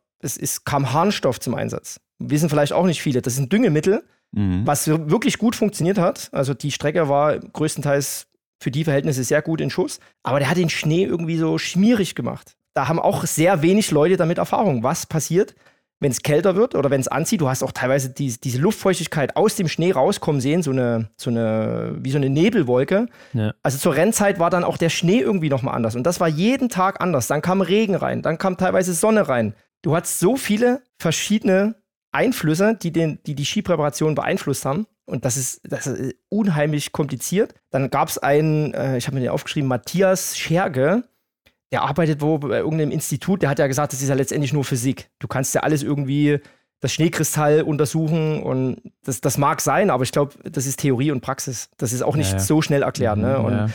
wie gesagt, die Deutschen, die haben gerödelt und gemacht, aber die haben, glaube ich, nicht diese Zauberformel gefunden, um den Ski dann halt so, so hinzubiegen, dass er A in der Geschwindigkeit gut ist und B vom Fuß gut läuft. Und ich kenne das selber, wenn der Ski, oder ich habe mir den Ski rausgesucht, dass er vom Ski fluffig geht. Es gibt auch Athleten, die wollen lieber Speed haben. Speed is King, sagen wir immer. Ja. Aber dann krebst du dich eben mit so einem langsamen Ski, gefühlt langsam, der halt nicht so fluffig geht, krebst du dich am Berg auch so ein bisschen ein. Und das, ja, und da hast du auch verschiedene Sportler, verschiedene Ski, verschiedene, verschiedenes Material, was du da irgendwie alles unter einen Hut bringen musst. Und, und das, das ist so verdammt kompliziert. Und da rede ich jetzt gefühlt fünf Minuten, aber dieses Thema, da kannst du Stunden drüber philosophieren. Und das, das hat es halt allen irgendwie schwierig gemacht. Aber wenn ich das richtig verstehe, es gibt schon Unterschiede auch jetzt zwischen einem Ski in der Abfahrt und in den Anstiegen, dass sie da unterschiedlich laufen können. Ja, schon. Also wie gesagt, du kannst da beide Ski jetzt zum Beispiel, sind zwei Techniker, die haben zwei Ski unter den Füßen, die halten sich in der Abfahrt am Stock fest, dann lassen sie los und dann siehst du, welcher Ski nimmt mehr Geschwindigkeit auf.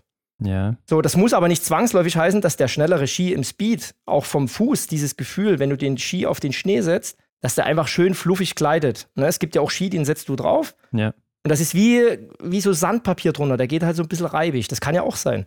Mhm. Und da musst du halt A, als Sportler natürlich auch rausfinden, welcher Ski passt besser zu mir, was die Sportler ja auch nicht mehr so machen in der Häufigkeit. Das machen ja auch die Techniker. Und die haben natürlich dann äh, die Last zu tragen. Also die müssen den Ski für den Sportler rausfinden. Kommt sicher auch so ein bisschen auf die Strecke dann an. Ne? Also hat man mehr Abfahrten, hat man Genau. mehr Anstiege und so weiter. Wobei ich jetzt gedacht hätte, auch so am Anstieg, da würde vielleicht mehr noch das Physische entscheiden. Also wenn ich ein guter Läufer bin und körperlich Das kommt stark, noch dazu. dass ich da halt nochmal mehr rausholen kann über meine physische Stärke und dann in der Abfahrt halt eventuell wieder verliere, weil ich einen Genau. nicht so guten Ski habe. Deswegen sieht man ja auch die Läufer, die vorne waren in der Statistik, das sind natürlich auch die, die einen großen Kolben drin haben. Ne? Also die Ja, ja, ja. generell gute Läufer sind, die ja, Ja. nochmal einen Vorteil haben. Ganz interessant zum Beispiel der Sprint. Das ist der zweitlangsamste in den letzten zehn Jahren mit 25 irgendwas. Da war nur Oslo 2016 um 10 oder 20 Sekunden langsamer. Da siehst du natürlich auch, ne, das, das war eine langsame Strecke. Also das waren keine schnellen Verhältnisse. Und da haben die, die gut laufen, natürlich nochmal einen Vorteil. Und da potenziert sich natürlich nochmal mehr ein, ein schlechter oder ein guter Ski. Okay, ähm, ich fand wohl, man hat auch häufig so in den Interviews gemerkt, gerade bei den DSV-Athleten und Athletinnen, dass die sich immer sehr zurückgehalten haben, wenn sie aufs Material angesprochen wurden. Mhm. Also Benny hat ja mal einen rausgehauen in Hochfilzen damals vor drei Jahren oder so, wo es nicht so gut Ja. lief und hat sich da schwer beschwert. Und seitdem habe ich das Gefühl, da hält man sich immer extrem zurück. Also da gab es wahrscheinlich mal eine Ansprache. Ich glaube auch, dass der Weg natürlich sehr kompliziert ist. Du kommst ins Ziel, bist voller Eindrücke, voller Emotionen, voller Adrenalin und du kannst ja nicht direkt mit deinem Wachser oder deinem Techniker reden. Ja. Das ist eigentlich das Mhm. Problem. Normal müsstest du erstmal kommunizieren, wo war der Ski gut, wo ging er nicht so gut, aber du musst halt direkt in die Mixzone und dann kann es natürlich passieren, wenn du vom Gefühl her nicht so den guten Ski hast, dass du dann halt was loslässt und das ist ja am Ende auch keine also irgendwo schon Kritik, ne? aber du willst ja niemand damit irgendwie beleidigen oder schlecht machen, weil die, wie gesagt, die geben ja alles dafür, aber du willst dich am Ende, glaube ich, selber rechtfertigen dafür, dass der Ski vielleicht nicht so gut war, gefühlt. Und da musst du natürlich auch wissen, habe ich auf der Runde überhaupt konkurrenzfähige Einschätzung. Also war jetzt mal ein Johannes Dingesbö neben mir in der Abfahrt oder am Anstieg, im besten Fall natürlich in der Abfahrt, weil da siehst du es am besten, wie der Ski weggeht. Und da kommen halt manchmal in der Euphorie ein paar Interviews zustande, die vielleicht für die Wachser dann auch nicht so schön sind. Aber ich fand es interessant bei der Damenstaffel vor allen Dingen. Da hast du ja in, in der Mixzone, das war ja Nina, das war mhm. Vanessa vor allen Dingen, das war Selina, die es auch im Interview gesagt hat, dass der Ski geklebt hat. Und die, die habt ihr ja gesehen, diese Körpersprache. Und da ging es um die Ski und, ah, hm, und da. Also da kann es natürlich auch viel reininterpretieren, aber ich glaube, die waren da jetzt nicht so zufrieden. Naja. Aber ich finde es auch immer interessant, wie schwierig es doch eigentlich ist, als gefragter Athlet im Interview so eine Minute nachdem ich ins Ziel gekommen bin, überhaupt ein vernünftiges Interview zu geben, oder? Also, ich meine, du hast die Erfahrung auch gemacht, dass, also ich könnte da jetzt wahrscheinlich nicht so diesen klaren Gedanken fassen und direkt schon die Analyse im Kopf haben, warum ich jetzt beispielsweise irgendwo im Anstieg Zeit verloren habe oder woran es überhaupt gelegen hat, dass ich eben jetzt dann hinten an bin in, in den Leistungen. Du hast ja auch selten die Zeit vom Ziel bis zur Mixzone wirklich mal das Handy zu nehmen und die, die Split Times anzugucken. Ja. Wo habe ich verloren, wo habe ich gewonnen? Und es gibt ja auch nicht so viele Sportler, die dann direkt nach dem Rennen analytisch ein Interview geben können. Also das, äh, da muss man ja auch viele in Schutz nehmen, die dann halt wirklich noch ganz andere Sachen im Kopf haben. Dann ist es natürlich viel einfacher, ein gutes Rennen zu analysieren, als ein schlechtes. Und mhm. Ja, das sind so viele Punkte, die da zusammenkommen und da darf man eigentlich auch gar keinen Vorwurf machen. Aber ich glaube, im Nachgang ist der Tenor, den man jetzt so hört, auch jetzt vom, vom Justus die Kolumne, wo er selber auch sagt, dass das Material nicht so gut war, dass es halt daran gelegen hat. Ja, und da kommt Sabrina ins Spiel mit ihrer Frage, Leute. Hallo, mich würde interessieren, was denn speziell nach so einer WM eigentlich gegen das gemeinsame Wachsen der Ski bei allen Nationen spricht. Also Common Waxing, das heißt, ein Wachsteam würde alle Ski gleich präparieren und dann gäbe es nicht mehr diese Unterschiede, dann würde nur noch das Läuferische unterscheiden, das physische Vermögen. Wäre eigentlich ziemlich nice, aber ich glaube, da gibt es so ein paar Punkte, die dagegen sprechen. Also cooler Gedanke, da bist du nicht allein. Da wird natürlich auch diskutiert. Es gibt auch Einheitswachs, zum Beispiel in der untersten Liga in Deutschland, im, im Deutschlandpokal. Oder bei den Junioren auch. Bei den Junioren, einfach um das zu verhindern, dass jetzt gewisse Bundesländer oder irgendwelche andere schon mit Wachstruck anreisen, da so eine gewisse Chancengleichheit herzustellen. Aber selbst da wirst du nie eine Chancengleichheit haben, weil es gibt A, unterschiedliche Hersteller, es gibt verschiedene Schliffprogramme unter den Ländern. Macht es vielleicht alles ein bisschen enger, aber irgendwo fehlt mir dann natürlich auch diese Würze, dieser Aspekt, ähnlich wie in der Formel 1. Da hast du verschiedene Teams oder eine MotoGP oder so. Da ist aber auch Geld nicht alles. Ne? Also da gehört halt viel Know-how dazu. Wie, wie setzt du dein Team zusammen? Das würde dann schon irgendwie abgehen. Das ist ja am Ende irgendwie genau wie Schießen ohne Blei. Oder mit Laser. Das ist irgendwie langweilig. Ja, irgendwie ist es ja so eine Variable, die eigentlich noch mehr Würze mit reingebracht hat. Ne? Und wenn diese Variable ja dann kontrollierbar noch bleibt, dann spricht ja auch nichts dagegen, dass man es weiterhin so macht wie bisher. Aber ja, wenn man dann halt so diese WM nochmal betrachtet und überlegt, wie weit die Nationen dann da tatsächlich auseinanderlagen, dann wird es dann schwierig, ne? dass man das dann noch beibehält. Ja, ich glaube, da müsste man dann am Ende des Tages einfach eine Lösung finden, auch als IBU vielleicht nochmal überlegen, ob man da nochmal was zurücknehmen kann oder vielleicht irgendwie was ändert. Aber so wie das jetzt hier bei der WM war, war das schon krass. Was natürlich auch dazu kommt, ist so ein Wachstruck jetzt zum Beispiel, den die Norweger hatten im letzten vor dem Winter haben sie sich ja einen neuen zugelegt, der hat 700.000 Euro gekostet. Mhm. Also den wirst du auch nicht mal so schnell los. Was willst du mit so einem speziellen Wachstruck in irgendeiner anderen Sportart, ne? Die Langläufer also, würden den mit Kusshand nehmen. Ja, ja, klar, aber. Aber am Ende ist es ja nicht der Truck, der die Ski schnell macht. Ne? Es mhm. ist ja Nein, aber cool. alleine das kostet erstmal 700.000 Euro. Dann ja. hast du da ein Team von 5, 6, 7, 8 Leuten, je nachdem, welche Nation du bist. Die kriegen wahrscheinlich auch alle um ihre 5, 6, 7, 8.000 Euro im Monat pro Person. Ja, das kostet schon ein bisschen was im Jahr. Und das wenn man dann einfach sagt, so ist vorbei, alle arbeitslos, Wachs-Truck weg hier, den ihr euch alle angeschafft habt. Ich glaube, da wären einige Nationen not so amused. Deswegen glaube ich, das wird, es ist ein cooler Gedanke, aber der wird so nicht kommen. Kann ich mir beim besten Willen nicht vorstellen. Jetzt habe ich aber letzte Woche angesprochen, am Holmenkollen, da sah das Wetter erst ganz gut aus. Also da hat es gefroren, da hat es geschneit die ganze Zeit. Ja, jetzt habe ich nochmal reingeguckt. Naja, also es sieht so aus, als würde es wieder ein bisschen wärmer werden. Es friert ab und zu mal nachts, aber über Tag sieht es eher nach 4, 5, 6 Grad aus. Und auch dann an dem Wochenende genau wird es nachts wieder wärmer. Sieht auch nach Regen aus, also ähnliche Bedingungen wie in Novo Miesto. Und da ist natürlich leider die Annahme zu treffen, dass es so weitergehen könnte. Ja, nein, vielleicht haben sie jetzt auch aus den letzten zwei Wochen, die haben mit Sicherheit eine große Analyse jetzt schon angeschoben. In der Vergangenheit Gab es aber trotzdem auch, ich habe ja mal gesagt, dass bei Nässe die Deutschen noch nie so einen richtigen Vorteil hatten. Das stimmt eigentlich so nicht, was ich da gesagt habe. Es gab auch schon Rennen, wo es nass war, wo es sehr, sehr gute Ergebnisse gab. Aber da hat natürlich Nor Norwegen den Vorteil, alleine standortmäßig, die können natürlich A bis Mai fast Mitte Mai in, in sagen wir jetzt mal, ein Schüchchen testen, wo ja. es dann auch so diesen, diesen Frühjahrsschnee hat, wo es, wo es weich ist. Dann haben sie im Juli oder im Juni, gehen sie auf den Sonnefjell, wo wirklich getestet wird ohne Ende. Also da haben sie den Vorteil, wo man sagen muss, okay, die sind vielleicht schon ein, zwei Jahre weiter. Allein Standardvorteil. Mhm. Also ich erinnere mich auch noch an Rennen aus Anziele Cormonor, wo die Norweger mit allen oh, fünf, ja. sechs Mann im Massenstart vorne weggelaufen sind und keiner hinterher kam. Also auch in Novo Miesto war das mal der Fall, in einem Massenstart. Also die haben da schon irgendwas gefunden oder hatten zumindest in den Flurzeiten irgendwas gefunden, was da deutlich besser funktioniert hatte. Aber Leute, lasst uns damit doch mal zu unseren Tops und Flops der WM kommen. Ihr kennt Enttäuschungen oder vielleicht auch Highlights, die wir so erlebt haben, die uns emotional sehr mitgenommen haben oder wo wir auch vorab vielleicht einfach ein bisschen mehr erwartet hatten. Und wir fangen wie immer mal mit dem Negativen an, damit wir uns danach auf das Positive freuen können. Michael, dein Platz 3, du fängst wie immer an. Also falls du einen dritten Platz hast, ich hoffe ja mal, du hast dich an die 3 gehalten. Ich habe es extra nochmal fett unterstrichen. Ja, da kannst du unterstreichen, wie du willst. Aber die haben ja eigentlich eh schon abgefrühstückt oben bei der allgemeinen WM-Analyse. Ja. Ähm, aber ich habe hier auch Tandrevolt stehen. Also ja, okay. das war schon krass ernüchternd, was er da im Stehen gezeigt hat. Ähm, deswegen ist sie auf, leider auf der Flop-Liste, aber nicht im Sinne von, die kann ja gar nichts, sondern wirklich, also mir hat sie wirklich leid getan. Das war ja. wirklich Mitleid. Kann ich nachvollziehen. Ja, bei mir geht es auch mit einer Enttäuschung los.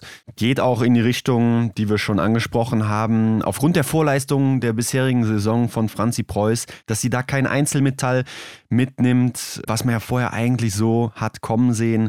Ja, sehr, sehr schade. Bei mir auf Platz 3 ist es das schwedische Team, das auch keine Einzelmedaille mitgenommen hat. Also Hanna Oeberg nicht, äh, Elvira Oeberg nicht, Sebastian Samuelsson nicht, Martin Ponzilo Oma nicht. Also was für ein Team. Lynn Persson letztes Jahr auch noch abgeräumter, Mona mhm. Bronson auch ja Olympiasiegerin. Also was für ein unglaubliches Team. Und das hat hier echt keine Einzelmedaille geholt, wo sie ja sonst da immer echt stark sind bei den Großereignissen. Und deshalb ist das mein Platz 3. Und Michael, damit gehen wir doch direkt über zu Platz 2. Da kann ich ja meinen Schweden-Flop streichen. Den habe ich nämlich auch hier stehen. auch auf Platz 2 oder? Keine Einzelmedaille, ja, auf Platz 2. Ja, okay. Mhm. Dann gehen wir doch äh, direkt äh, weiter zu Hendrik. Nee, warte, ich habe okay. ja, hab ja gestrichen. Ach, du hast direkt einen anderen als Ersatz. Klar, direkt Ich habe hier stehen, was jetzt auch kein wirklicher Flop ist, aber was mir auch ein bisschen leid getan hat, war Tommy Giacomel im Sprint. Haben vielleicht auch einige gar nicht mitgekriegt, den ist im Liegend genau zur WM der Unterstützungsriemen gerissen. Also das ist das mhm. Teil, was verantwortlich ist, dass du mehr Stabilität hast, den du in deinen Armriemen quasi einhängst. Da hat er nach dem Rennen ein Bild gepostet. Hat da, glaube ich, auch liegende Schießzeit von, was hat er da geschossen? 43 Sekunden. Und da habe ich noch gemerkt, also der hat so eine Schwankung drin gehabt und hat auch zwischen den Schüssen da irgendwie drei, vier Sekunden rumgedoktert, was ja überhaupt nicht sein Ding ist. Aber im Nachhinein wusste man, woran es lag. Und dass es genau zur WM passiert, ist natürlich unheimlich bitter. Schießt aber nur ein Fehler Wollte quasi freihändig. Ja. Bitte? Wollte ich gerade auch sagen, nur ein Fehler geschossen, also gar das nicht so war beeindruckend. Ja. Ja. Aber das war schade, dass es sich da einen Sprint schon ein bisschen weggehauen hat. Also daran mache ich schon fest, dass es natürlich sehr, sehr viel einfacher ist, mit so einem Unterstützungsriemen zu schießen. Ich meine, sonst hätte man ihn ja nicht, ne? Ja, auf alle Fälle. Den brauchst ja. du. Aber ich mache auch ganz schnell weiter bei mir hier. Tanrevolt auf Platz 2 bei mir und ihr Schießen. Also auch große Enttäuschung haben wir schon thematisiert. Da hätte eigentlich mehr drin sein können, auch natürlich. Und müssen auch irgendwo, ne? Als Frau in Gelb.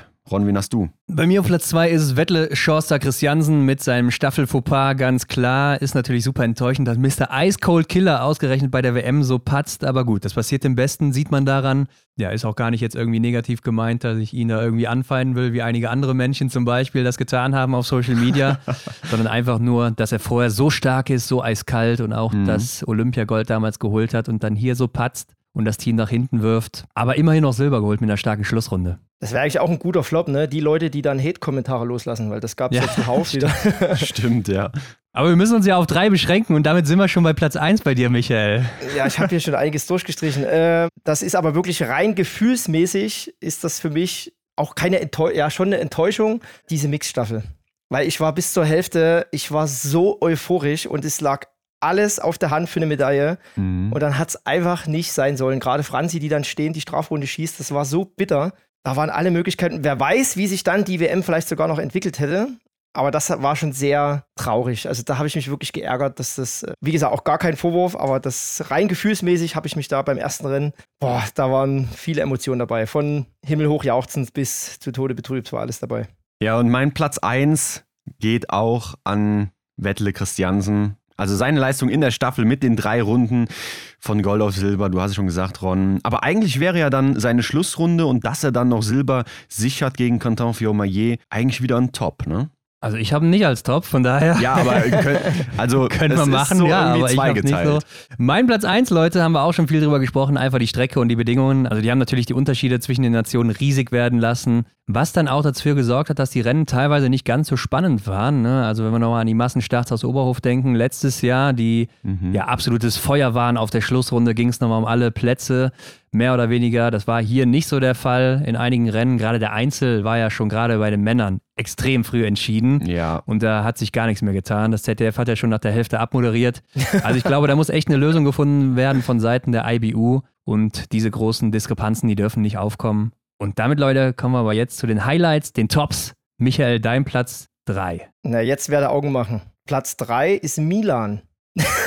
Jetzt müsst ihr Auf jeden die Fall Augen ein Tscheche, sehen. würde ich sagen. Wer, wer ist genau? Wer Ach, ist der Milan? Kameramann. Nee, der, der ist auch geil, der immer mit kurzer Hose rumrennt. Ja. Ähm, nee, Milan, kurz äh, erzählt, ich habe ja eigentlich vor jeder WM ein Gewinnspiel für VIP-Karten, Mhm, äh, die ich mir übrigens selber kaufe. Das ist kein Sponsoring, sondern das, die kaufe ich mir selber. Da, da wollte ich den Fans was Gutes tun.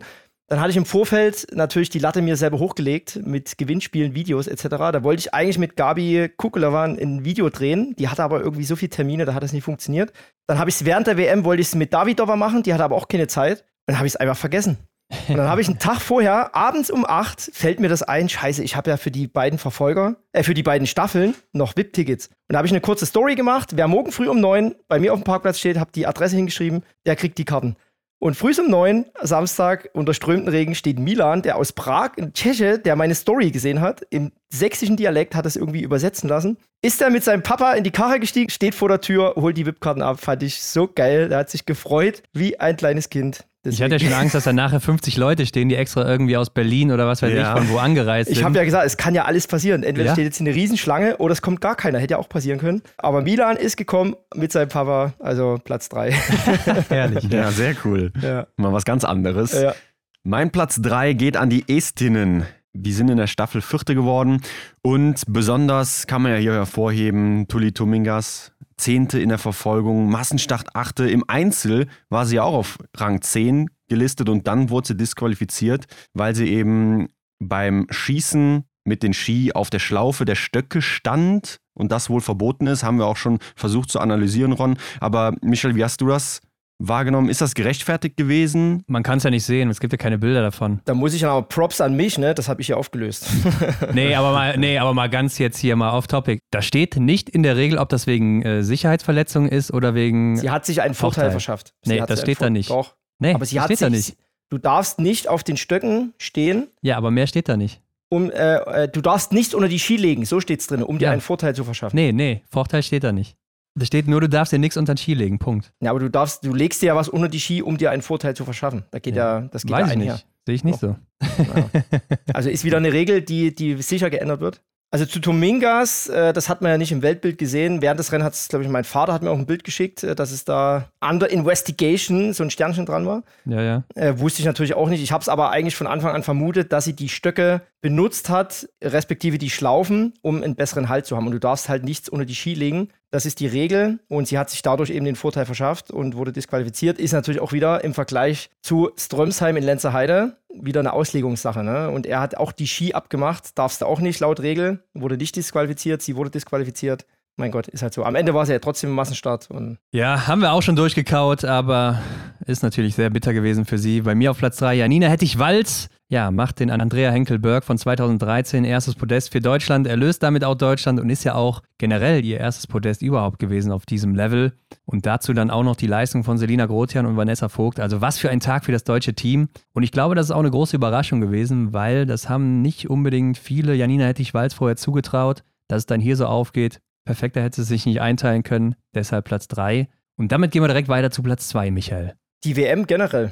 Fand ich eine richtig gelungene WM. Ja, das war einfach wirklich ein Highlight für mich, dass ich da wirklich auch das erleben durfte. Hat alles funktioniert, die Fans waren geil, die haben richtig Stimmung gemacht. Auch die Fans, die haben das, das ich kenne ja Nove Mesto vor zehn Jahren, die haben ein ganz anderes Verständnis für Biathlon jetzt. Also die gucken nicht nur auf die Tschechen, sondern wirklich global. Die haben alle angefeuert. Auch bei der Siegerehrung danach, war ja direkt im Stadion, sind viele Fans da geblieben. Geile Stimmung.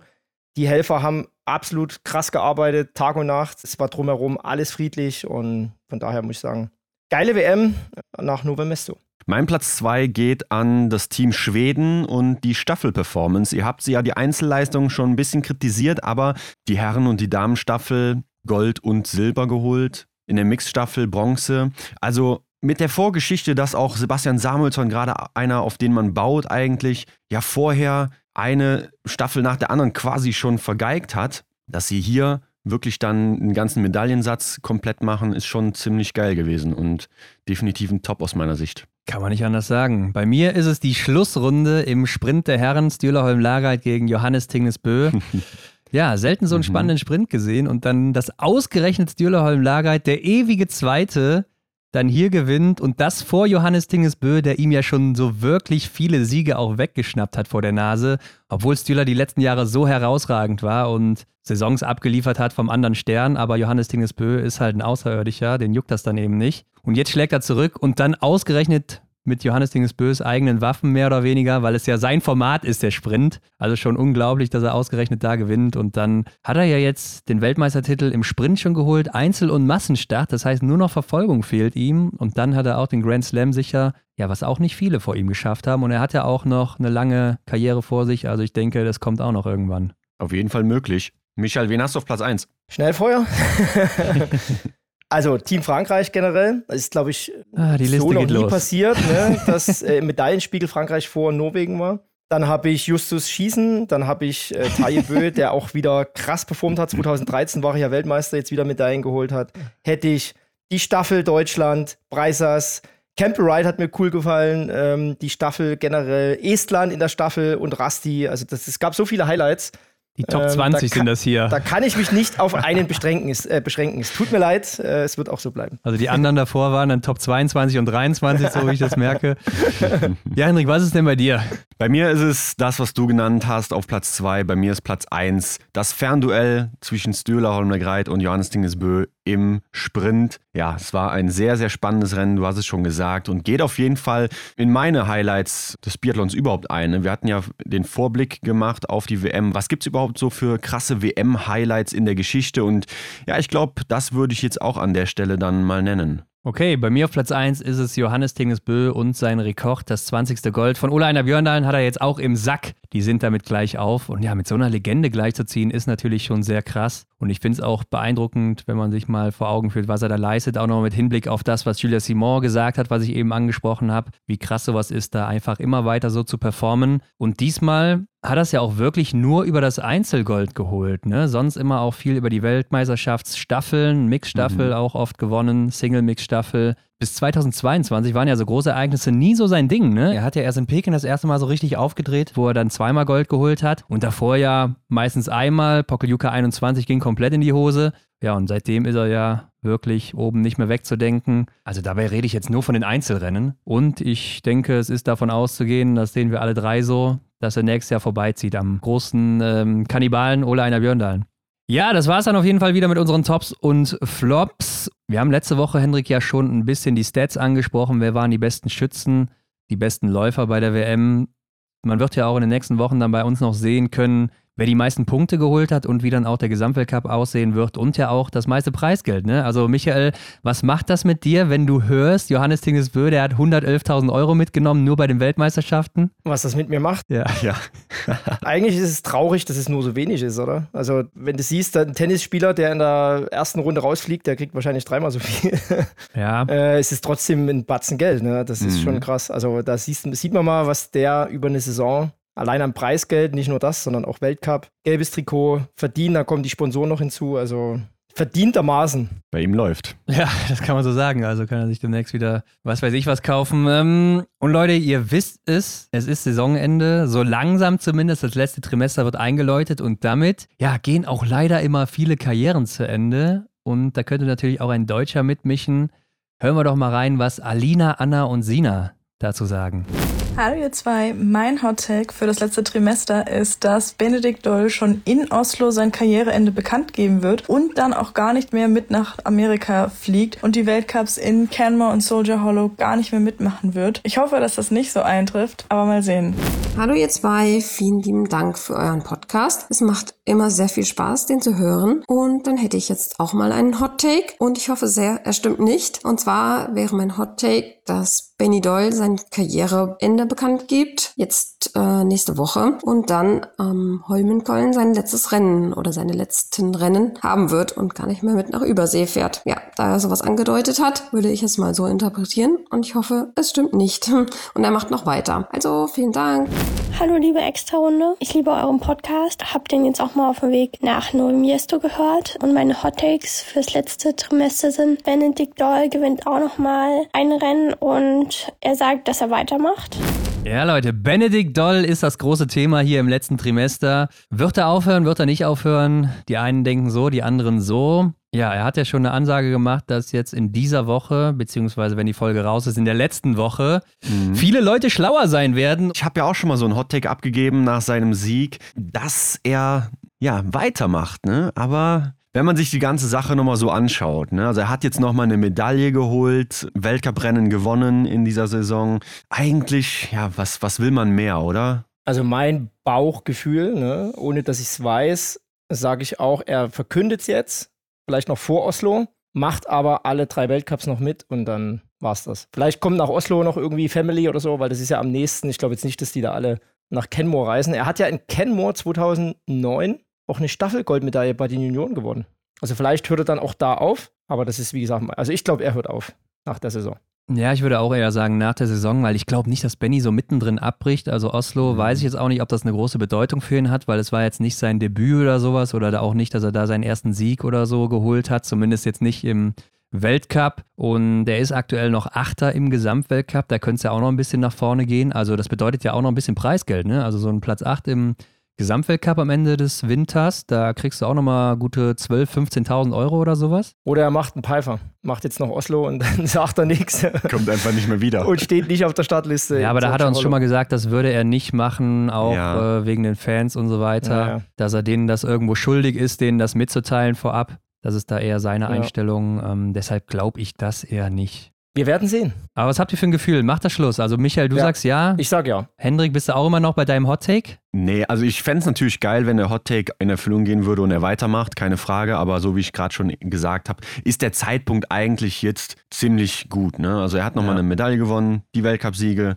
Ja, von daher kann man das, glaube ich, gut ähm, hinnehmen dann. Glaube ich auch. Die Frage ist natürlich, was macht vielleicht auch das deutsche Team um Felix Bitterling? Versuchen sie ihn nochmal zu bekehren, weil er natürlich immer noch eine wichtige Stütze ist und natürlich auch einer für die Erfolge im deutschen Team und damit eben fällt er nächstes Jahr weg. Und dann ist die Frage, ist da direkt einer, der da nachrückt. Weiß man nicht. Kann natürlich mhm. sein, haben wir jetzt auch schon in diesem Winter gesehen, aber muss nicht sein. Aber in dem Zuge, Leute, Mona Bronson hat jetzt auch schon bekannt gegeben, sie wird aufhören nach der Saison, hat jetzt ähm, auch viele dann in Trauer versetzt im schwedischen Team, ja. weil die so ein bisschen die Mama da wohl ist. Tajebö auch ein großes Thema. Ja, da denken ja auch viele, dass der jetzt in Oslo sagt, Leute, das hier ist mein letzter Winter und der ist noch so gut in Form. Also es wäre natürlich schade drum, aber ja, man soll ja aufhören, wenn es am schönsten ist. Ich glaube es nicht. Ich glaube, der macht noch Olympia mit. Mit seinem Bruder. Olympia sogar noch, echt? Ja. Aber glaubst du nicht, stell dir mal vor, der macht jetzt noch weiter und dann ähm, fliegt der aus dem Team raus. Ja, aber der ist Dritter im Gesamtweltcup aktuell. Ja. Der ist einfach noch zu gut. Ja, aber der ist 35, ne? Vielleicht ist es sein Traum auch dann, das sind jetzt noch zwei Jahre, äh, ja. äh, mit seinem Bruder nochmal Staffelgold zu holen. Ich glaube nicht, dass er aufhört. Auf der anderen Seite hat er ja auch gesagt, dass er seinen Bruder noch laufen sehen möchte, wenn er eben ja auf dem Sofa faulenzen kann. ja, also entweder muss es diese Saison passieren oder dann die nächste. Aber auf der anderen Seite, der Gedanke, den du jetzt gerade hattest, mit seinem Bruder nochmal Olympia-Gold zu holen, ist ja dann auch nicht mehr so weit entfernt. Also sehr, sehr schwierig. Oder ein Bödium nochmal bei Olympia. Mhm. Man weiß es nicht. Aber dann hätte der, dann hätte der fünf Olympische Spiele mitgemacht. Ne? Das ist schon krass. Also wenn er noch so weitermacht. Aber Leute, der ist 37 Jahre alt und das Team im Nacken ist so unglaublich stark. Also mhm. von daher, Dorothea Viera hat jetzt auch vorher erstmal eine Pause eingelegt. Michael, du hast mit ihr gesprochen. Hat sie dir ein bisschen was verraten noch? Habe ich nichts rausgekriegt. Da habe ich echt nichts rausgekriegt. Äh, ich durfte sie auch direkt darauf nicht ansprechen. Äh, ich glaube, die kriegt da genug Anfragen. Und ja, am Ende, klar, sie muss es selber wissen. Ich habe da aber auch so ein bisschen Bauchschmerzen, weil ich weiß, wie lang zwei Jahre sein können. Ja, die hat jetzt drei Wochen Zeit, hat sie gesagt. Die nimmt sie sich auch und dann, dann guckt sie mal. Aber jetzt einfach mal so ein halbes Jahr gar nichts machen und dann wiederkommen, das wird extrem schwierig. Das kann ich mir auch Wen nicht habt ihr denn sonst noch so auf der Liste, wer da vielleicht jetzt aufhören könnte? Also ich denke da als erstes an Simon Eder, der auch schon so im Sommer ein bisschen was angedeutet hat bei uns Ja, im Podcast. Sam will schon, glaube ich, Olympia nochmal sehen. Ja? Mhm. Okay. Also es wird, auch, es wird auch brutal schwer für ihn, dass das irgendwie mit jedem Rennen, der hat ja fast 500 Weltcups auf der Uhr. Das ist schon krass, aber er merkt natürlich auch, also so in die Top 10 so einfach komme ich hier nicht mehr. Aber trotzdem immer wieder beeindruckend, was er für Leistung bringt. Aber sein großes Ziel war doch nur im Prinzip die Zeit von seinem Vater zu überbrücken, oder nicht zu überbrücken, sondern länger dabei zu sein als er. Und das hat er ja das hat er doch jetzt bald geschafft, oder? Oder hat das schon Er geschafft? wird morgen wird er 41, sehe ich gerade. Und äh, bei Olympia wäre er dann, ja, 43. Boah, ist schon Wahnsinn. Ja, Ole Einer ist noch Olympiasieger geworden mit 40. in ja, ja, gut, klar. Da hat er nochmal alles mobilisiert. Andere Hausnummer, ja. Er wäre in 2018 in Pyeongchang äh, 44 gewesen. Da hat er sich ja nicht qualifiziert. Stimmt. Ja, Leute, lass uns nicht so viel spekulieren Hm. und mal auf das letzte Trimester blicken. Da geht es ja rund. Es geht um einige Kristallkugeln. Es gibt eine Frau in Gelb, die dieses Trikot verteidigen könnte, aber da ist nicht unbedingt jeder der Meinung.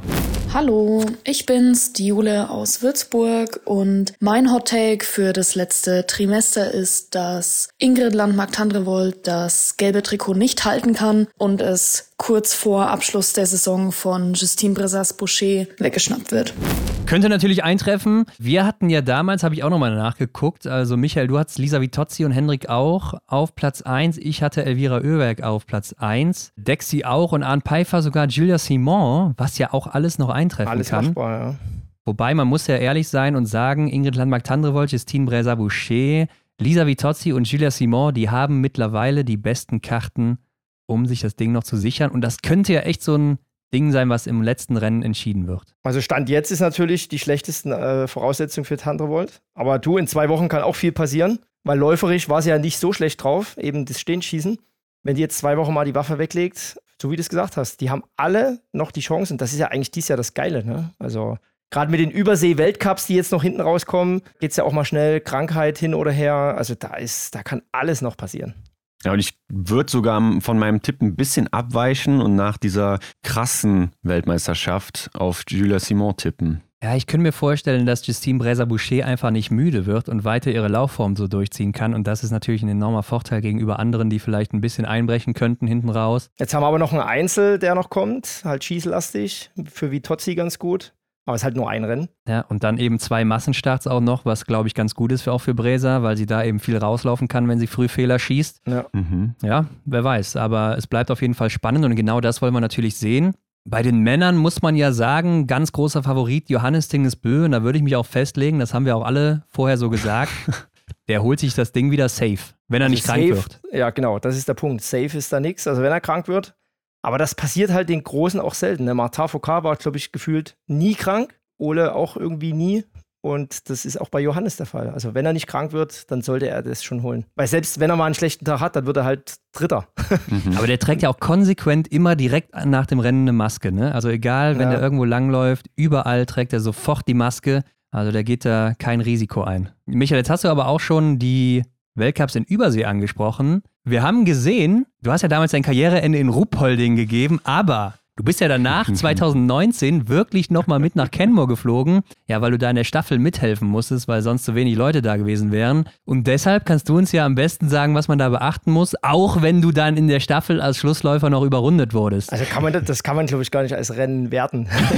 also da haben wir einen Aufriss betrieben. Ich bin dafür wirklich für fünf Minuten Rennen, wenn es überhaupt fünf Minuten waren, vielleicht waren es auch nur drei, darüber geflogen. Oh, das war ein Sackgang. Also für alle würde ich schon mal empfehlen, ein paar Laufschuhe, also Skischuhe oder alles irgendwie ins Handgepäck zu mogeln. Weil meine Tasche war weg, meine Hm. Waffe war weg. Ich musste mir da alles zusammen kaufen und borgen. Ja, Waffe wird schwierig im Handgepäck, glaube ich. Ja. Jetzt weiß ich natürlich nicht 100%, ja, genau, jetzt weiß ich natürlich nicht hundertprozentig, ob es einen Charterflug gibt, was natürlich der Best Case wäre, weil dann kommt nichts äh, verschütt, da bleibt alles im Flugzeug. Aber ich glaube schon, dass viele Linienflüge genommen werden. Wenn ich jetzt Kohle hätte, würde ich natürlich immer ein Upgrade machen auf Business Class oder First Class. Ja. Das können sich aber die wenigsten leisten. Einfach so ein langer Flug, du, da musst du dich halt schon. Und wenn du da irgendwo in der Holzklasse zu viert nebeneinander sitzt, das ist schon mal richtig kacke. Grüße gehen raus an Johannes Tingesbö an der Stelle. Äh, genau. Das werden sich aber die wenigsten leisten können. Also was ist zu beachten? Auf alle Fälle Maske tragen, gesund bleiben, mhm. äh, so viel wie möglich erholen. Aber das ist halt immer schwierig bei Flügen.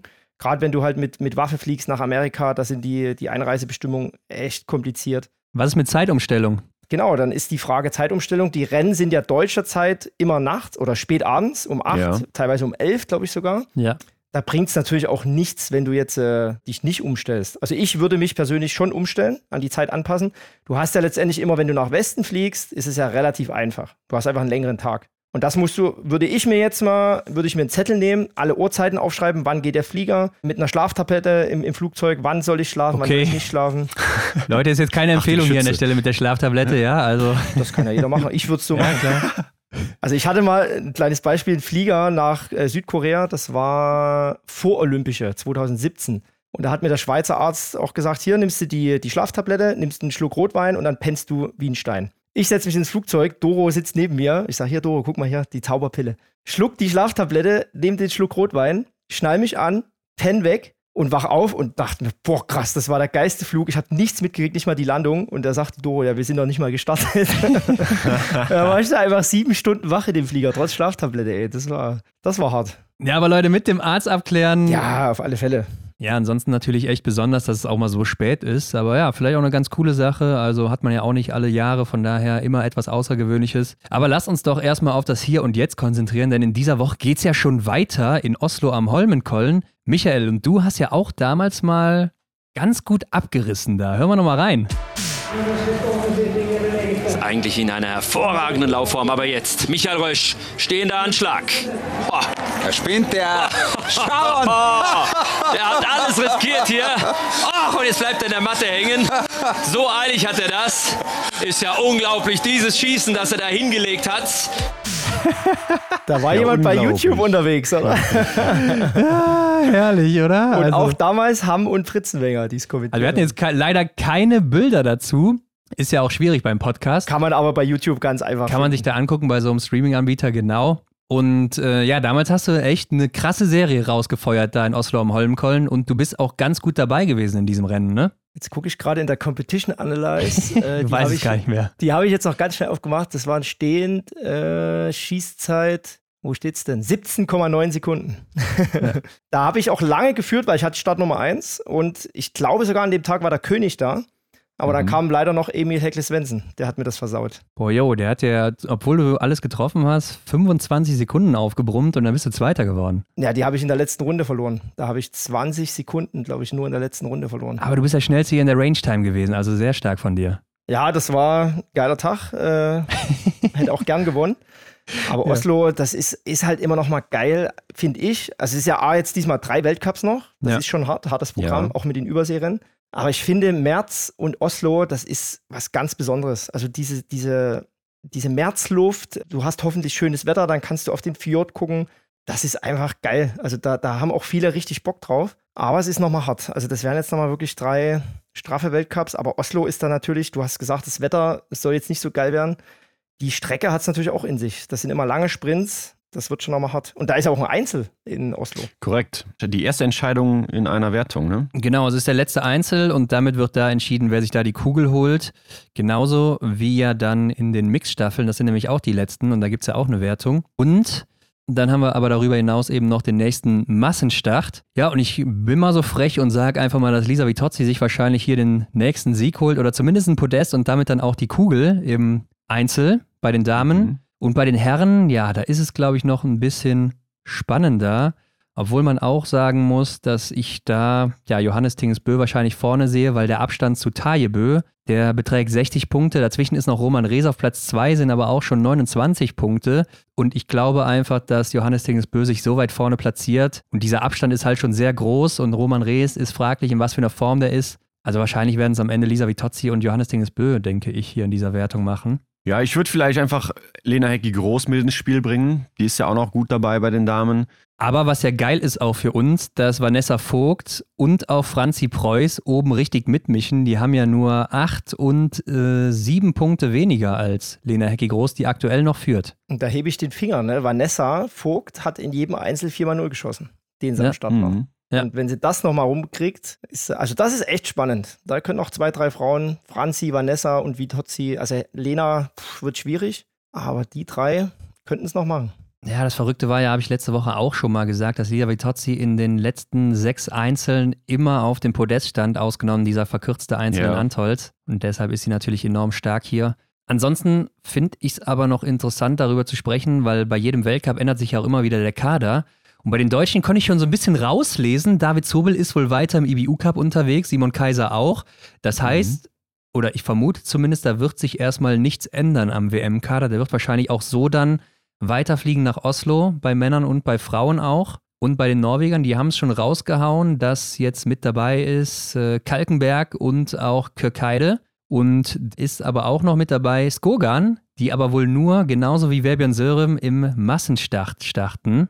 Also das ist ja verrückt, ne? dass die beide immer noch so gut platziert sind Krass, ne? Ja. dass die Ja. immer noch, obwohl die ewig kein Rennen oder kein Einzelrennen mehr gemacht haben, vor allen Dingen Webi und Sörem, immer noch im Massenstart dabei sind.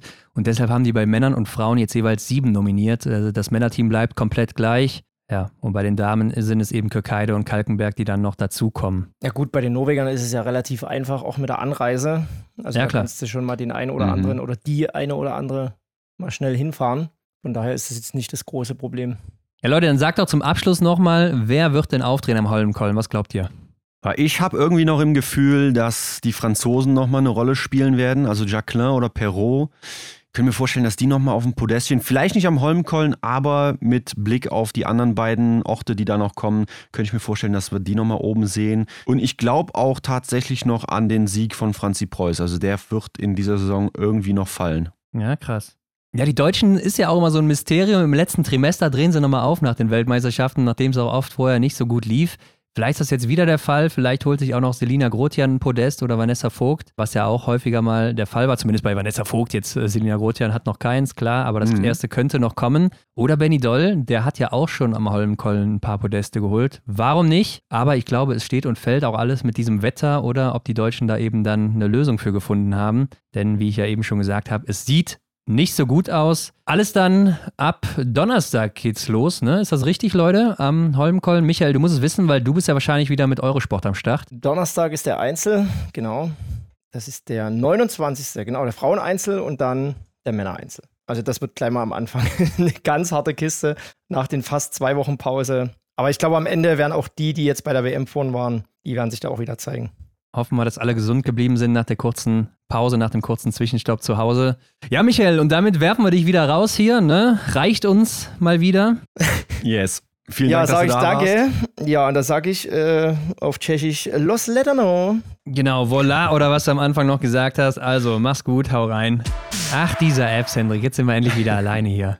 haben wir wieder unsere Ruhe. Aber ist auch immer wieder interessant, was er auch so für Highlights vom Großevent auf dem Zettel hat, wenn es dann auch viel, viel mehr sind, als wir vorgegeben haben. Ja klar, ich meine, Anzeige ist natürlich schon raus an der Stelle, wie jedes Mal, aber der wird sich vor Anzeigen auch schon gar nicht mehr retten können, der arme Mann. Aber klar, er war auch vor Ort, ne? Das heißt, er kriegt ja ganz andere Sachen mit als wir und hat dann nochmal einen ganz anderen Blick darauf. Deshalb Mhm. finde ich auch aus der Sicht immer sehr interessant, was er da eben aufzubieten hat. Ja, und diese Woche geht's dann eben los, Hendrik, in Oslo am Holmenkollen. Ich habe Mhm. schon wieder richtig Bock auf dieses Weltcup-Finale mit den ersten Ja. Entscheidungen. Der Einzel steht an, wir haben es gerade eben gesagt. Und dann natürlich auch wieder ein Massenstart. Also was gibt es denn Schöneres, Hendrik? Ich frage Das ist ja der dich. perfekte Start, um das letzte Trimester zu beginnen. Also natürlich auch wieder sehr, sehr schießlastig das Ganze. Aber auf jeden Fall wieder sehr, sehr viel Spannung drin. Ich hoffe auch, die Einzel, die werden direkt zu Beginn nochmal so ein richtig knusprig. Denn wir haben ja in der Vergangenheit, jetzt in den letzten Wochen bemerkt, ja, der Einzelne ist gar nicht so uninteressant, wie er immer geschimpft wird. Ja, also für mich sowieso nicht, müssen wir nicht drüber reden, haben wir schon oft genug getan. Ähm, Mhm. Ansonsten, Leute, schickt uns natürlich auch eure Hot Takes für diese Woche, also in Oslo. Was wird da Verrücktes passieren? Was glaubt ihr? Was werden wir sehen? Oder auch gerne Fragen. Gerne natürlich als Sprachnachricht direkt auf sämtlichen Kanälen, die wir anzubieten haben. Vergesst auch nicht, die Junioren-WM abzuchecken. Also da geht's auch noch rund. Und Deutschland mich da richtig mit da oben. Ja. Und natürlich heute Montag 18 Uhr Stockholm Team Challenge. Also wer da nicht dabei ist, dem kann ich auch nicht mehr helfen. Und wenn ihr jetzt Puls bekommen habt, ne, dass schon Dienstag ist und ihr hört die Folge einen Tag später, ich glaube, dann kann man die ganze Sache aus Stockholm dann auch beim Weltverband nochmal nachgucken. Also es wird auch ein bisschen Ja, gespeichert da, soweit ich das überblicken kann mit den ganzen EBU-Cup-Rennen, die in der Saison laufen oder jetzt auch bei der JWM.